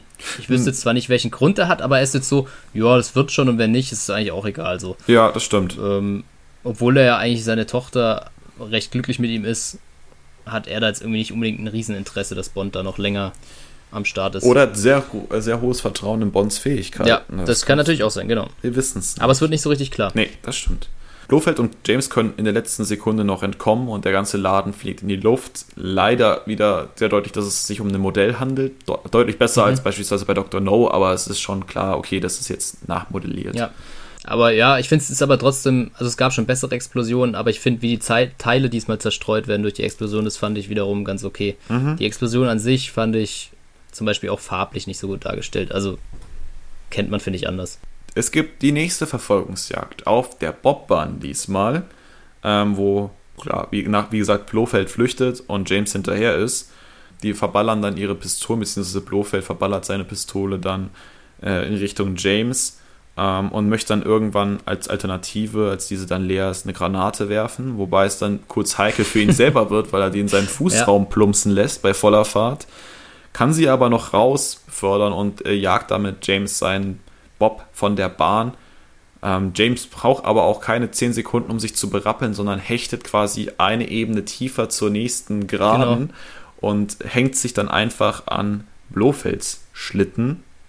Ja, und dann gibt es wieder heftige Auseinandersetzungen während, während voller Fahrt. Ich finde, es sieht auch sehr authentisch, vor allem wenn es von oben gefilmt ist, sieht sehr authentisch aus, wie du sagst, wenn es weiter weg ist. Und da habe ich echt Respekt vor. Es gut umgesetzt und gut gefilmt. Ja. Aber eben die Nahaufnahmen sind wieder so ein bisschen, ja, aber im Großen und Ganzen richtig gute Szene, Szene finde ich. Ende vom Lied ist, dass Blofeld dummerweise im Baum hängen bleibt und da auch recht ja. tot wirkt, meiner Meinung nach. Mhm. Gut, ist ja auch Absicht in dem Moment. Aber wer kann das schon beurteilen, wenn wir jetzt hier keine Ärzte sind? Also. Ja. James kommt dann auch vom Kurs ab und macht einen Satz im Schnee, wird dann aber von einem süßen Bernardiner begrüßt. Ja. Das fand ich ein schönes Die Element. Die Szene finde ich, find ich auch cool. Eigentlich halt so nichtssagend oder unnötig oder überflüssig, weil es hat ja danach nichts mehr mit zu tun, aber äh, auch wie er mit dem Hund spricht, fand ich irgendwie, hat mir auch gut gefallen. Wobei man wahrscheinlich wirklich sagen musste, weil wir im letzten Film kritisiert haben, dass es so sehr mit Klischees gespielt wird, ist es ja eigentlich hier auch nicht viel besser. Ich finde aber dieses. Geht's ein bisschen in die Richtung, ist, aber es ist besser umgesetzt. Wir sind ich. halt in diesem Sektor Winterspiel mhm. irgendwie und das wird halt schon ganz gut benutzt. Wir haben ja. die Skifahrt, ja, wir haben das Fall. Eiskunstlaufen, wir haben äh, die Stock-Eis-Rallye da. Und, ja, und das ist und alles halt besser umgesetzt. Es passt zu diesem Ort, zum Beispiel das Eiskunstlaufen. Da ist ein Riesenauflauf, da, das ist einfach, das passt da so. Mhm. Das Skifahren bietet sich super an, weil du halt da oben auf dem Berg bist, alles voller Schnee. Wie willst du sonst runterkommen? Hast du ja keine Chance so. Ja. Das, und das ist, natürlich ist es irgendwo klischeehaft, da bringt man mit der Schweiz in Verbindung, aber aber es wurde zumindest es letzten sich Film. noch hingesetzt beim Essen und gesagt, oh, jetzt ist die Schoki da und jetzt ist noch der Käse ja. da. So, das wurde wenigstens nicht gemacht. Also ja, das stimmt. alles ja. gut. Und mich hat es in dem Fall mehr, einfach vielleicht nicht mehr abgeholt. Mich auch, fand ich viel besser und eben nicht so klischeehaft irgendwie. Gut, kommen wir zum letzten Akt. James geht zum Juwelier, bei dem sie bereits schon mal waren, und kauft den. Ring, den Tracy ganz besonders toll fand. Es ist die Hochzeit der beiden, direkt auch, wobei diese Konstellation von Verbrechersyndikat und MI6 auf derselben Veranstaltung ja. super seltsam ist. Also ja, super schwierig. und die zwei unterhalten sich dann auch noch, M und Draco. Über die Abwerbung von Männern im, im Fall ja. Goldfinger. Und genau, und da habe ich mich aber gefragt, das konnte ich irgendwie nicht zuordnen, ob du mir da auf die Sprünge helfen nee. kannst. Das war halt einfach so eine ja. Info, die man halt gekriegt hat, aber man musste jetzt nicht wissen, um was geht, oder? Nee, nee. Also da hätte ich was ordentlich verpasst. Nee, das war einfach nochmal so ein Bezug zu, ja. zu dem Goldfinger-Teil. Aber wie gesagt, einfach super unprofessionell, wenn du dich als Leiter des MI6 da mit einem ja. Verbrecher über, also so wirklich am, am Rumshaken bist. Q ist dann auch nochmal da. Wir hatten ja dieses Mal nicht diesen Q-Moment, äh, James wird ausgestattet, sondern äh, wir hatten Q kurz am Anfang und jetzt am Ende nochmal und verabschiedet sich dann auch sehr freundschaftlich, äh, haben dann einen schönen freundschaftlichen Moment. Also hat mir auch gut gefallen auf jeden Fall. Mhm. Ähm, das wollte ich da, ist mir auch sehr aufgefallen und fand ich auch cool, dass er da seine Hilfe anbietet, dem Bond auf längere Zeit auch über die Arbeit hinaus, weil sie ja davor sich immer so ein bisschen gegenseitig genervt haben. Fand ich irgendwie ganz cool. Dann möchte äh, Draco James seine, sein Geld zustecken, was auch wieder voll daneben ist. Also das mhm. muss ja nicht an dem Tag der Hochzeit auch noch sein. Und James äh, macht euch einen schönen Tag, kauft ihr ein Eis. Ja, James lehnt aber ab, möchte das Geld nicht haben. Und dann gibt es noch den ganz süßen Abschiedsmoment von Moneypenny, die da äh, mit Tränen in den Augen ja. steht und er ihr noch den Hut zuwirft und sich quasi verabschiedet. Ja, und dieses, ich glaube, ich interpretiere es für mich so, dass sie sau traurig ist, dass dieses freundschaftliche oder fast schon überfreundschaftliche mhm. Arbeitsverhältnis jetzt ja. einfach endet. Ich glaube, sie ist gar nicht unbedingt super interessiert an viel, viel mehr. Nee. Das wird auch immer, das sagt sie auch immer nur so, genau. weil sie sich gegenseitig so ein bisschen necken, sage ich mal. Aber ja, wenn es dann ganz wegfallen würde, glaube ich, würde es ihr total fehlen. Genau, beim Fang, ja, zerdrückt sie den Hut so ein bisschen und dann kommt Q um die Ecke und mhm. brabbelt wieder vor sich hin. 007 hatte noch nie Respekt vor Staatseigentum und äh, faltet den Hut wieder auseinander und die beiden machen sich dann in Richtung Flitterwochen auf den Weg mit ihrem von Blumen dekorierten äh, Aston Martin DBS. Ja. Ähm, und reden dann noch über Hochzeitsgeschenke. Und Tracy sagt, sie hätte genau. gerne Kinder. Und James meint, ja, das wäre für den Anfang nicht schlecht, aber er hätte gerne noch viel, viel mehr. Ähm, Kann man sich mal vornehmen, aber. Schätzt man jetzt ja. eigentlich auch nicht so als, als Familientyp ein, aber gut. Nee. Ähm, sie halten dann am Straßenrand, um den Wagen von den Blumen zu befreien, weil das dann doch ein bisschen unangenehm ist, allen Anschein nach. Mhm. James unterhält sich dann auch mit Tracy auf, auf ihrer Seite vom Auto, weil sie noch sitzen geblieben ist, während er ums Auto rum ist. Und auf einmal fährt das Auto von, von Fräulein Bund und Blofeld vorbei und es ja. gibt diesen Shoot-by, wobei dann das Auto durchlöchert wird und ähm, wie wir dann kurz darauf feststellen, oder James vielmehr feststellt, auch Tracy erwischt und diese tot ist. Ähm, was natürlich ein ziemlicher Schock ist. Also ich weiß noch, beim ersten Mal den gucken, dachte ich schon, okay. Ja. Also erstmal war die Frage, okay, wenn, wenn ihr jetzt den heiraten lässt, wie soll das weitergehen? Also, ja, genau. Also ich habe schon so das Gefühl gehabt, da kommt noch irgendwas. Aber dass es jetzt so irgendwie kommt, da hätte ich, weiß ich auch nicht. Ich dachte, da kommt vielleicht irgendwas anderes dazwischen oder ja. Ja, das hat, das hat mich tatsächlich schon, glaube ich, beim ersten Mal äh, ein bisschen angefasst, dass ich dachte, wow, das ist jetzt aber ja. krasser Move. Und, und auch schade, schade, weil man so viel aufgebaut hat, ja. Ja, also hätte genau, man perspektivisch ja auch was draus machen können, ob es jetzt vielleicht im Bond-Segment so richtig ist oder mhm. im Bond-Segment, was man etabliert hat, weiß ich es nicht. Aber das war sehr, sehr schade. Dann kommt noch dieser Polizist vorbeigefahren und fragt, ob alles okay ist. Und ja, James sagt dann, dass alles okay sei. Sie haben, sie, dass sie sich nur ausruhe und sie auch ja. gleich weiterfahren, weil sie nicht in Eile sind. Sie haben ja noch mhm. unendlich da, viel Zeit. Genau, und das ist ja so ein Open End so ein bisschen. Und da habe ich mir überlegt, auch mit Blick auf den nächsten Film, weil ja Lazenby dann schon wieder nicht mehr dabei ist, ob er halt dann einfach auch sich selber noch das Leben nimmt, um mit ihr mitzugehen oder so. Weiß er natürlich nicht, ist auch an den Haaren vielleicht herbeigezogen, aber ich fand es klang so offen, wo du halt gedacht hast, so ja, hat er jetzt wirklich noch Bock weiterzuleben oder verständlicherweise vielleicht auch nicht, keine Ahnung. Also mhm. spannend auf jeden Fall. Sehr offenes Ende, ungewöhnlich. Ja, so. dann setzt auf jeden Fall noch der Song von Louis Armstrong ein, We Have All the Time in the World, sehr passend natürlich zur letzten Phrase oder auch zum immer wieder benutzten Element, dieses Zeitelement ja. im Film. Und untermalt diese ganze Situation noch. Und wir erfahren trotzdem im Abspann, es wird einen weiteren Teil geben und der heißt ja. Diamonds Are Forever. Das erstmal zum Film als solchen. Hast du noch Impressionen, die du gern vorm Ranking loswerden möchtest? Ich glaube tatsächlich, wir haben es ja das eine oder andere auch recht ausführlich gemacht, ähm, dass bei mir erstmal nichts ist. Mir fällt sicher noch das eine oder andere ein beim Ranking, aber ich glaube, es passt dann auch ganz gut dazu. Okay. Oder ist bei dir noch was übrig geblieben? Ich versuche das, glaube ich, im, im, Ranking äh, zu unterzubringen und ansonsten haben wir danach bestimmt auch noch ein, zwei Minuten, wo ich noch so den einen oder anderen Satz dazu sagen kann. Bevor wir ins Ranking starten, kurz noch zu Lazenby und warum er uns jetzt nicht im nächsten Film die Ehre gibt. Tatsächlich soll George Lazenby nicht so ein einfacher Charakter wegen, während dieser Drehzeit mhm. gewesen sein. Er war auch der jüngste Bond-Darsteller bis heute, also auch sehr, sehr, hatte eine wilde Zeit anscheinend. Er meinte, also ich glaube, der größte Patzer, den er sich geleistet hatte, war bevor der Film überhaupt abgedreht war, schon zu kritisieren, dass dieses Bond-Franchise tot sei, dass das Thema mhm. durch sei, dass es andere Filme gibt, die jetzt interessanter sind als Geheimagenten in Smokings, ähm, dass die 70er Jahre alt rum sind. Also quasi damit seinen eigenen Franchise, ja. wo, wo, er jetzt für sieben Filme oder so eingekauft war, schlecht geredet hat. Und das macht es halt sehr ja, schwierig. stark halt irgendwie, ja. Aber da fragst du dich dann halt auch so, wieso hat er halt mitgemacht? Ja. Also, wenn er eigentlich davor schon schlecht geredet hat, da. Ja, dann hat er auch immer äh, so, so, so einen Übermut gehabt. Der hat dann wohl, wäre dann einfach äh, die Piste wie ein Geisteskranker runtergefahren und hat sich da dann auch teilweise noch verletzt und all so Geschichten, was halt super unnötig ist und einfach nur die mhm. Drehzeiten verzögert. Ähm, und hatte auch wohl so arrogante Seiten an sich gegenüber seiner ja. Kollegen, weil gab es irgendwie wohl eine Party und alle waren eingeladen und er hatte keine extra Einladung bekommen und das hat ihm nicht gepasst als Hauptstar.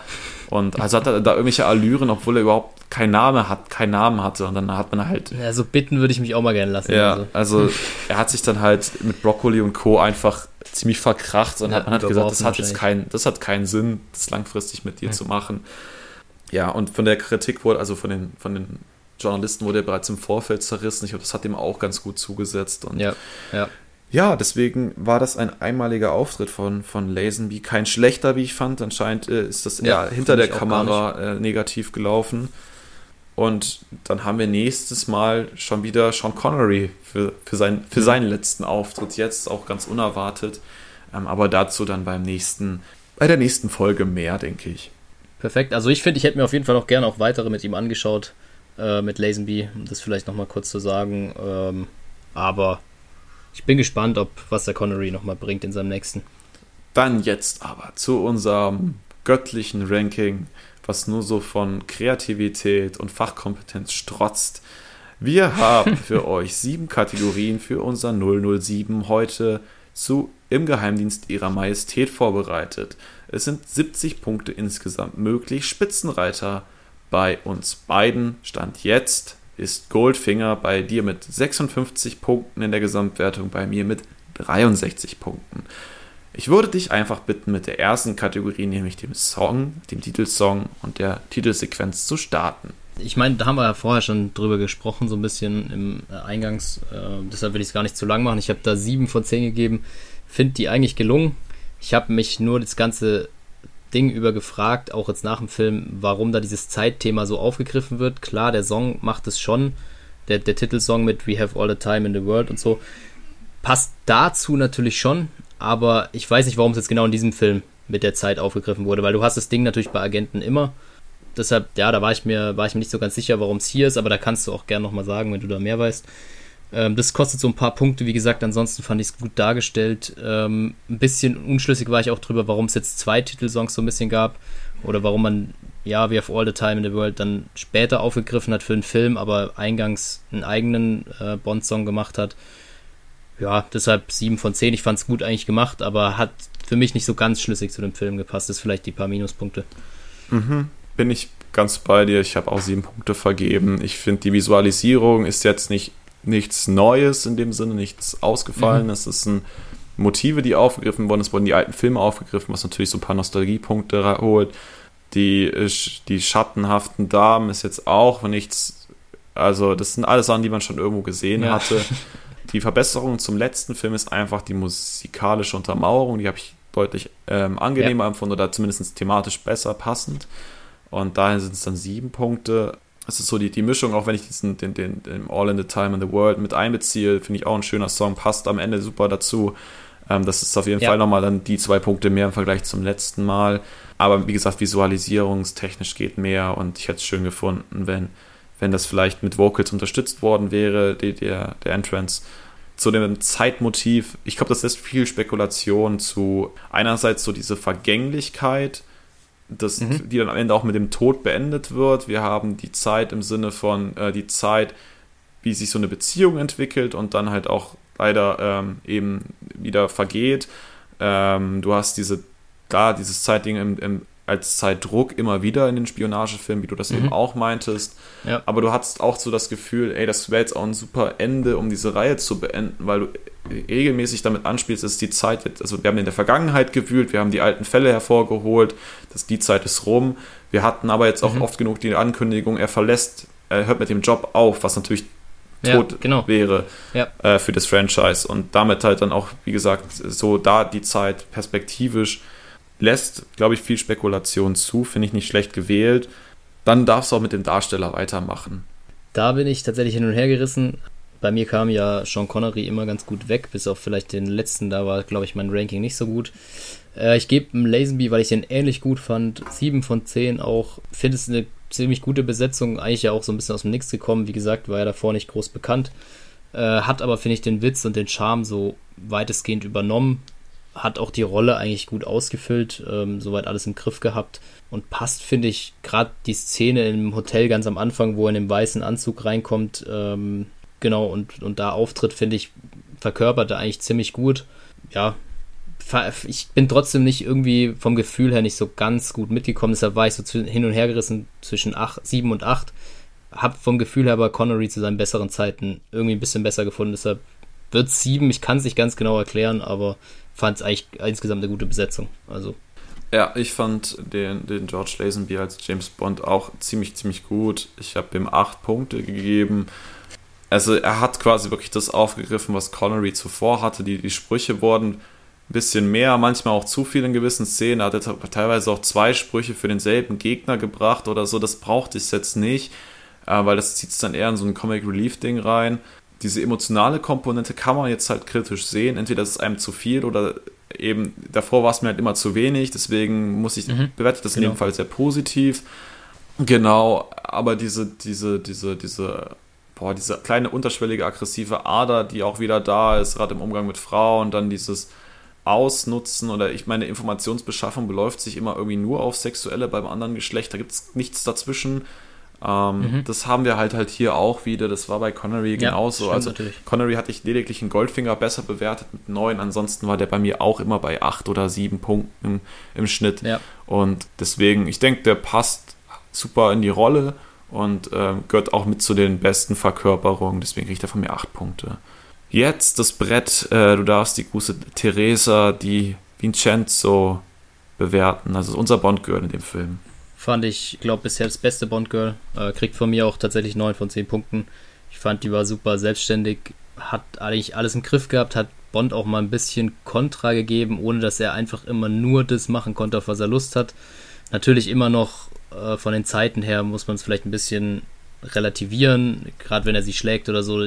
Hoffe ich, dass es heute Frauen nicht mehr mit sich machen lassen ähm, und es überhaupt gar nicht mehr gibt. Aber ich fand, sie hat sich trotzdem ganz gut da gehalten und hat ihn auch eigentlich immer unterstützt, wenn sie zusammen unterwegs waren, dass sie auch mal das Auto gefahren ist und die, den aktiven Part auch mit hatte. Ähm, deshalb, ja, fand ich, fand ich richtig gut gemacht. Also, und auch dann natürlich mit der Geschichte, dass sie von Anfang an dabei war und du auch wirklich das Gefühl hast, das ist das einzige Bond-Girl. Deshalb 9 von 10. Also fand ich sehr stark. Sehr gut. Bin ich auch wieder bei dir mit ebenfalls 9 Punkten. Es hat nicht viel zu 10 gefehlt. Ich, also man genau. kann es so zweigliedrig beurteilen. Ich glaube, einmal diese ganze Love Story mit, mit James, der halt viel ausmacht vom Film und damit halt dem Charakter eine Tiefe verleiht und wahrscheinlich ohne diesen mhm. ganzen Teil ja auch überhaupt nicht so ausgeschmückt worden wäre. Und einmal dieses, ich bin wirklich eine selbstständige Frau. Ich habe, widersetzt mich sogar meinem Vater in dieser Zeit, obwohl ich finanziell eigentlich abhängig von dem bin. Äh, mache mein eigenes Ding, kann mich durchsetzen. Und ich fand diesen Verlauf gerade spannend von jemandem, der wirklich psychisch überhaupt nichts mehr auf sein Leben gibt, dem alles scheißegal ist, der dann durch eine Person, die sich offenkundig für, für einen interessiert oder um einen wirbt ähm, oder für, um mhm. seine Gesundheit Wohlergehen besorgt ist, sich zu jemandem entwickelt, der dann die ganzen positiven Seiten, die sie dann im Laufe des Films gezeigt hatte, äh, immer mehr zu tragen lassen ja. konnte und ähm, das fand ich halt so eine schöne Entwicklung der, des Charakters und äh, des Charakterbuildings, sodass du halt auch wirklich da äh, ein bisschen mitfühlen kannst. Ich glaube, mhm. die, die ganzen äh, richtigen Bond-Nerds und Leute, die da richtig drin sind, sind meistens eher dann Team Vesper Lind, dann später bei Casino Royale und sagen, das wäre die deutlich bessere Love Story. Für mich persönlich ist es das nicht. Ich finde, von der reinen Love Story her finde ich das sehr, sehr schön aufgemacht. Ähm, mhm. Ähm, auch wenn es ja, ein paar Fragezeichen halt aufwirft. Genau, aber damit bin ich sehr, sehr glücklich mit ihr als Charakter und mit der Besetzung bin ich auch sehr, sehr glücklich. Das passt für mich. Also hätte sie jetzt diesen, diesen Teil vom Anfang, wo sie einfach diesen Zwiespalt in sich drin hatte und damit die Außenwelt immer so negativ wahrzunehmen war, durchgezogen, dann wäre es sehr anstrengend geworden. Aber du hast ja, ja, wirklich dann diesen Break drin und diese, wie du einfach mitfühlst, dass sie jetzt einfach positiv ist und wieder ihre Lebensfreude gefunden hat. Ähm, und dann trotzdem, wie du meintest, dann auch ihre Action-Szenen hat, einfach eine geisteskrank gute Autofahrerin ist oder so etabliert wird. ähm, das macht schon sehr viel her und deswegen sind es auch bei mir neun Punkte. Sehr schön, da sind wir uns einig. Ja, jetzt kommt mein persönlicher Tiefpunkt, glaube ich, in dem Ranking, nämlich der Schurke. Ja, bin ich bei dir und ich habe den Handlanger oder die Handlangerin äh, bunt auch mit dazu genommen. Du hast vorhin mal gesagt, dir hat sie ganz gut gefallen.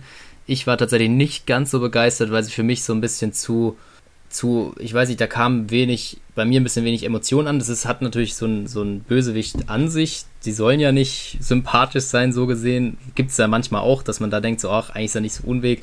Ähm, ich finde aber, sie, ihr fehlt so ein bisschen das Fiese. Äh, sie hätte ruhig auch mal mit Bond ein bisschen spielen können, wo sie ihn so ein bisschen in der Hand hat. Und ich finde, sie macht immer kurze Sätze und nicht großes Tamtam -Tam draus. Und es fehlt mir so ein bisschen als äh, Handlanger oder als Schurke. Und äh, die angesprochenen Punkte beim Blofeld, finde, hätte man auch wieder eben mehr draus machen können.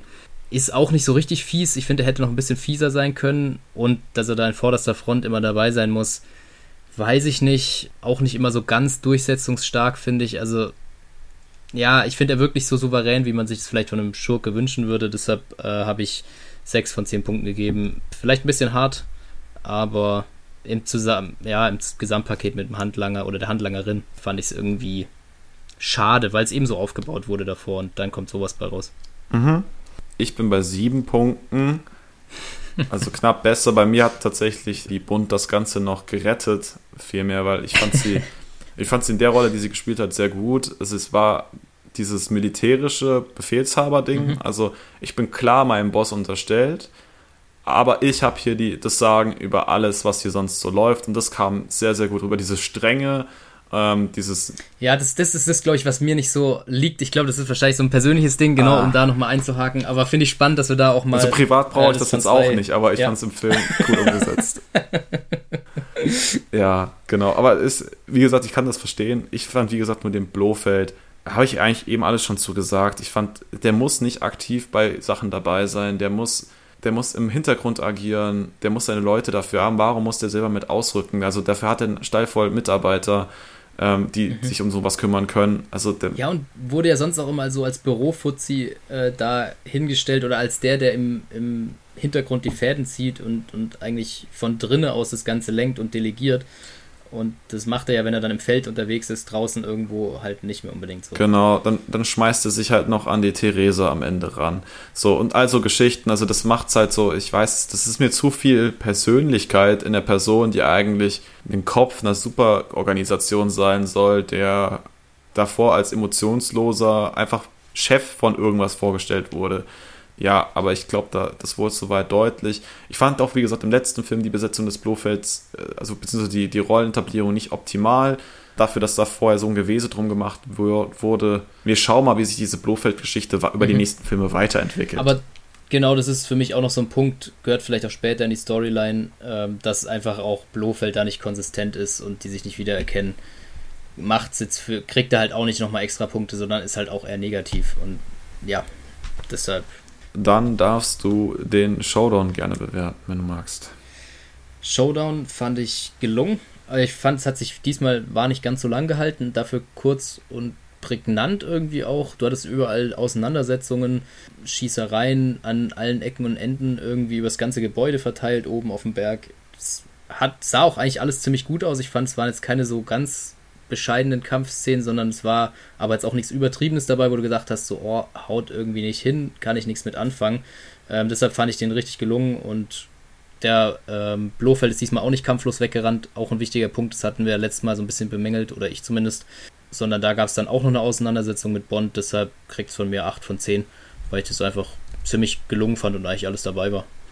Ich fand auch sehr positiv, dass du diesen, diesen Aufschwung zu diesem Showdown hattest durch diese Helikopteranflug. Mhm. Du genau, genau wusstest, was gleich passiert. Also der Spannungsbogen wurde aufgebaut.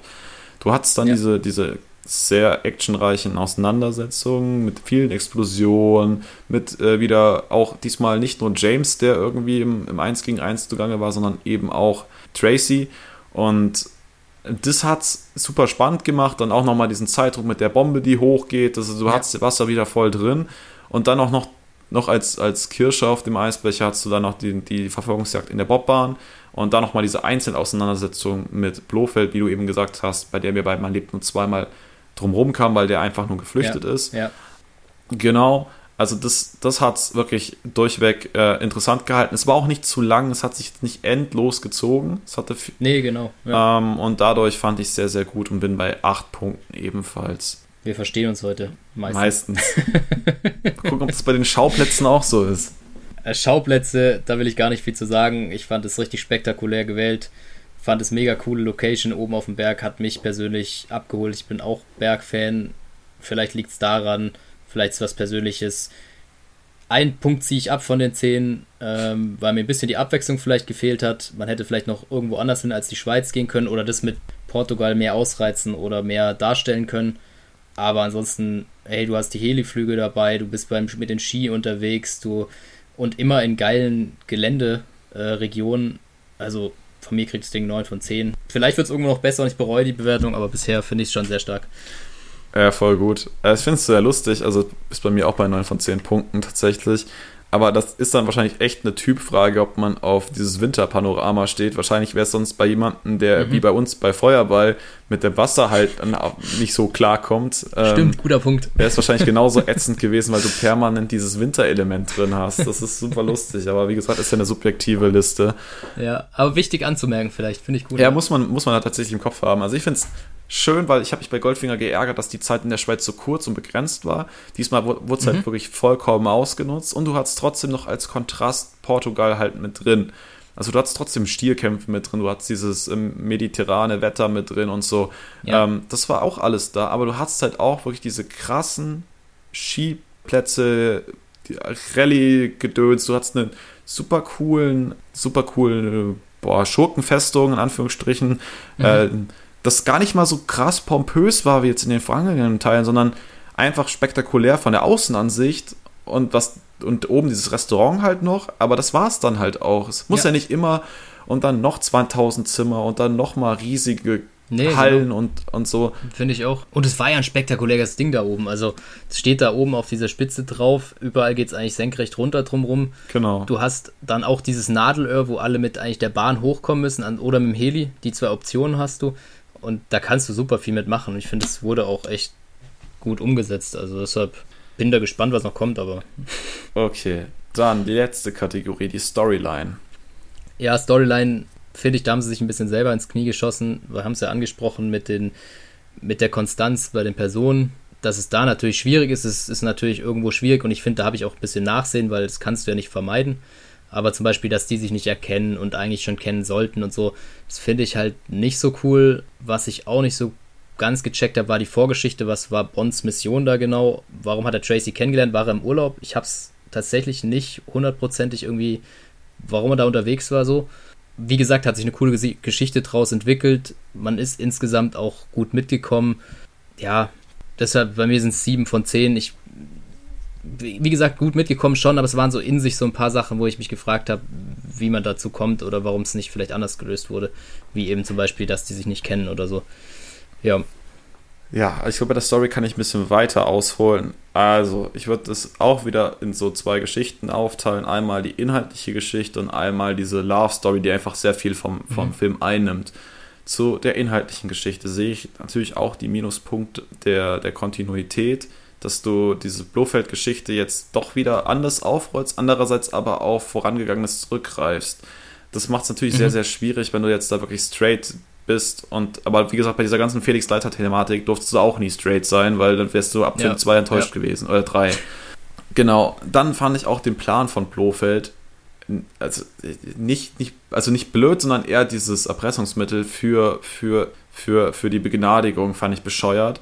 Ja. Ich fand das mit der Pandemie an sich nicht schlecht, aber du hast auch nie mal eine Auswirkung gesehen. Also Mhm. Also du hast Oder wie es sich auswirken könnte, dass man mal so einen kleinen Teaser kriegt genau. oder so. Du ja. hast nur diesen Allergieteil die ganze ja. Zeit, aber du hast gar nicht seine Macht so richtig zu spüren bekommen. Mhm. Also du warst ja auch immer nur auf seinem Metier, wo er klar die, die Macht ausstrahlt, aber bei Dr. No zum Beispiel war die ganze Insel äh, im Schrecken vor, vor, vor Dr. No's äh, Privatinsel und so. Das hat sich mhm. So bei Goldfinger, der hatte einen Namen, den kannte man, da hat man sich ja. gefürchtet, gefürchtet oder hat gemerkt, der ist so unsuspekt. So, und bei ihm jetzt, da, also im Dorf wusste man irgendwie nicht so richtig, was da oben abgeht, aber ja, dieses Machtding, das. Dafür, dass es die weltgrößte Organisation ist von den Bösen quasi mit Spectre, hat man, finde ich, wenig, ja, das gebe ich dir recht. Ja, und dann hatte ich meine Probleme damit, dass James da quasi zweimal seinen Job aufgegeben hat. Also ich glaube, wenn du einmal schon aus Affekt kündigst, dann stimmt mhm. doch schon irgendwas nicht. Also dann, das wirkt sehr, sehr, ja. ich weiß es nicht. Also es ist so untypisch für jemanden, der eigentlich äh, recht intelligent so ist. Souverän ja, ist, ja. Genau. Äh, dass er sich das so persönlich anfassen lässt, dass er da wirklich in den Hut schmeißt. Also beim ersten Mal logischerweise. Ja. Und dann zu dieser Love Story, das macht es natürlich sehr, sehr spannend für Leute, die damit leben können. In dem Bond-Franchise ist es natürlich neues Terrain. Bei mir ist es tatsächlich sehr gut angekommen, weil ich, wie gesagt, gerne mehr Tiefe haben wollte bei den Charakteren. Die habe ich bekommen. Teilweise vielleicht ein bisschen zu viel auf dieses Thema gemünzt, okay. Ähm, konnte ich mich aber konnte ich mit leben und hatte tatsächlich dann eine emotionale Bindung zu, zu Tracy am Ende und fand es sehr, sehr schade, dass sie quasi ja. das Zeitliche gesegnet hat. Ja, das ging mir genauso, ja. Das fand ich sehr gut, aber ich verstehe auch vollkommen, wenn man sagt, ey, das ist mir jetzt zu drüber, es ist zu viel und es ist, dann hast du diesen Anfangsbereich, wo sie sich kennenlernen und quasi schon äh, zusammen sind, dann ist er aber auf dem Einsatz, macht wieder was gänzlich anderes und du fängst dann wieder bei Null an, als sie sich dann treffen und das macht es halt auch ein bisschen wild. Ich hatte auch, also was mich bei diesem Film immer beschäftigt hat, was war die Überlegung, was wäre, wenn sie jetzt nicht erschossen worden wäre, weil das macht sehr, sehr spannend für die weiteren Filme, mhm. dass man gerne wissen will, wie geht es denn jetzt weiter. Also das war zumindest bei mir, deswegen fand ich das sehr positiv kann aber verstehen, wenn es zu drüber war. Und wie gesagt, bei der Story hatte ich halt so meine Probleme mit dem Plan, mit dem Blofeld und der Kontinuität. Und deswegen sind es acht Punkte bei mir. Ja, kommt aber ganz gut weg. Also. Ja. Die Love Story rettet es für dich. G genau. Wir nennen die Folge einfach Bene in Love oder so und dann. G klar. genau. Wir kommen auf eine Gesamtpunktzahl bei dir von 53 Punkten, rangiert damit auf Platz 2 mhm. äh, hinter Goldfinger. Mhm. Bei mir sind 56 Punkten rangiert, auch auf Platz 2 hinter Goldfinger. Ich denke, damit kann ich zum Beispiel auch, äh, ich persönlich auch ganz gut leben. Äh, das spiegelt es ja. ganz gut wider. Ich kann damit auch sehr gut leben. Gefühlstechnisch, also ich hatte das Gefühl, dass ich fast ein bisschen härter bewertet habe bei Goldfinger weil die einzelnen Kategorien manchmal schwierig sind zu bewerten, finde ich, aber vom Gesamteindruck hat mir Goldfinger doch nochmal besser gefallen. Deshalb bin ich jetzt auch ein bisschen froh, dass in der Bewertung Goldfinger noch auf der 1 steht und ich mich hier nicht rechtfertigen muss. Sehr gut. Ja, liebe Leute, das war unser, unsere heutige inhaltliche Folge. Ich hoffe, ihr konntet wieder einiges draus mitnehmen, hattet ein bisschen Spaß ähm, und die zwei Stunden und Appes ging dann doch schneller rum, als es auf dem Papier aussieht. Also, wir, also ich hatte auf jeden Fall meinen Spaß heute wieder. Ich weiß nicht, wie es dir ging. Freut mich aber auf jeden Fall, dass wir wieder gequatscht haben. Und hoffe, wie gesagt, wie immer, dass unsere Zuhörer was damit anfangen können. Oder ihr als Zuhörer. Ich kann euch auch direkt ansprechen. Sehr gut. Ähm, ja, Spaß durchaus. Ist auch ein schöner Film, um den zu besprechen. Bietet sehr, sehr viel. Das macht dann doch immer nochmal einen Unterschied, wie sehr man den Film dann selber gerne sieht oder bespricht. Genau, das ist schon, schon ein schönes äh, Stück Kunst gewesen. Und ja, wir dann hören uns beim nächsten Mal wieder mit äh, Diamantenfieber. Und wie gesagt, wieder dürfen wir dann Sean Connery begrüßen an unserer Seite. Ja, ein und das letzte Mal nochmal. Genau. Ich bin sehr, sehr gespannt, was, was wir da dann Schönes zusammentragen können. Und ich denke, heute war dann auch mal ein bisschen mehr Meinung in der Folge, wenig, wenig, wenig, ja, nicht wenig. Wiedergabe von, von Szenen. Äh, ich hoffe, damit rundet das Ganze auch ein bisschen ab. Genau. Vielen lieben Dank für, für euer Zuhören und dabei sein. Ich hoffe, äh, wir hoffen natürlich, dass ihr auch bei den oh. zukünftigen Folgen wieder dabei seid und uns treu, die Treue haltet. Das wäre natürlich wunderbar. Wir geben uns auch wieder ganz viel Mühe bei den nächsten Folgen. Auf jeden Fall. Genau. Und verabschieden uns an der Stelle. Bis zum nächsten Mal. Bis zum nächsten Mal. Und freuen uns, wenn ihr viel einschaltet. Genau. In dem Sinne, macht's gut. Macht's gut.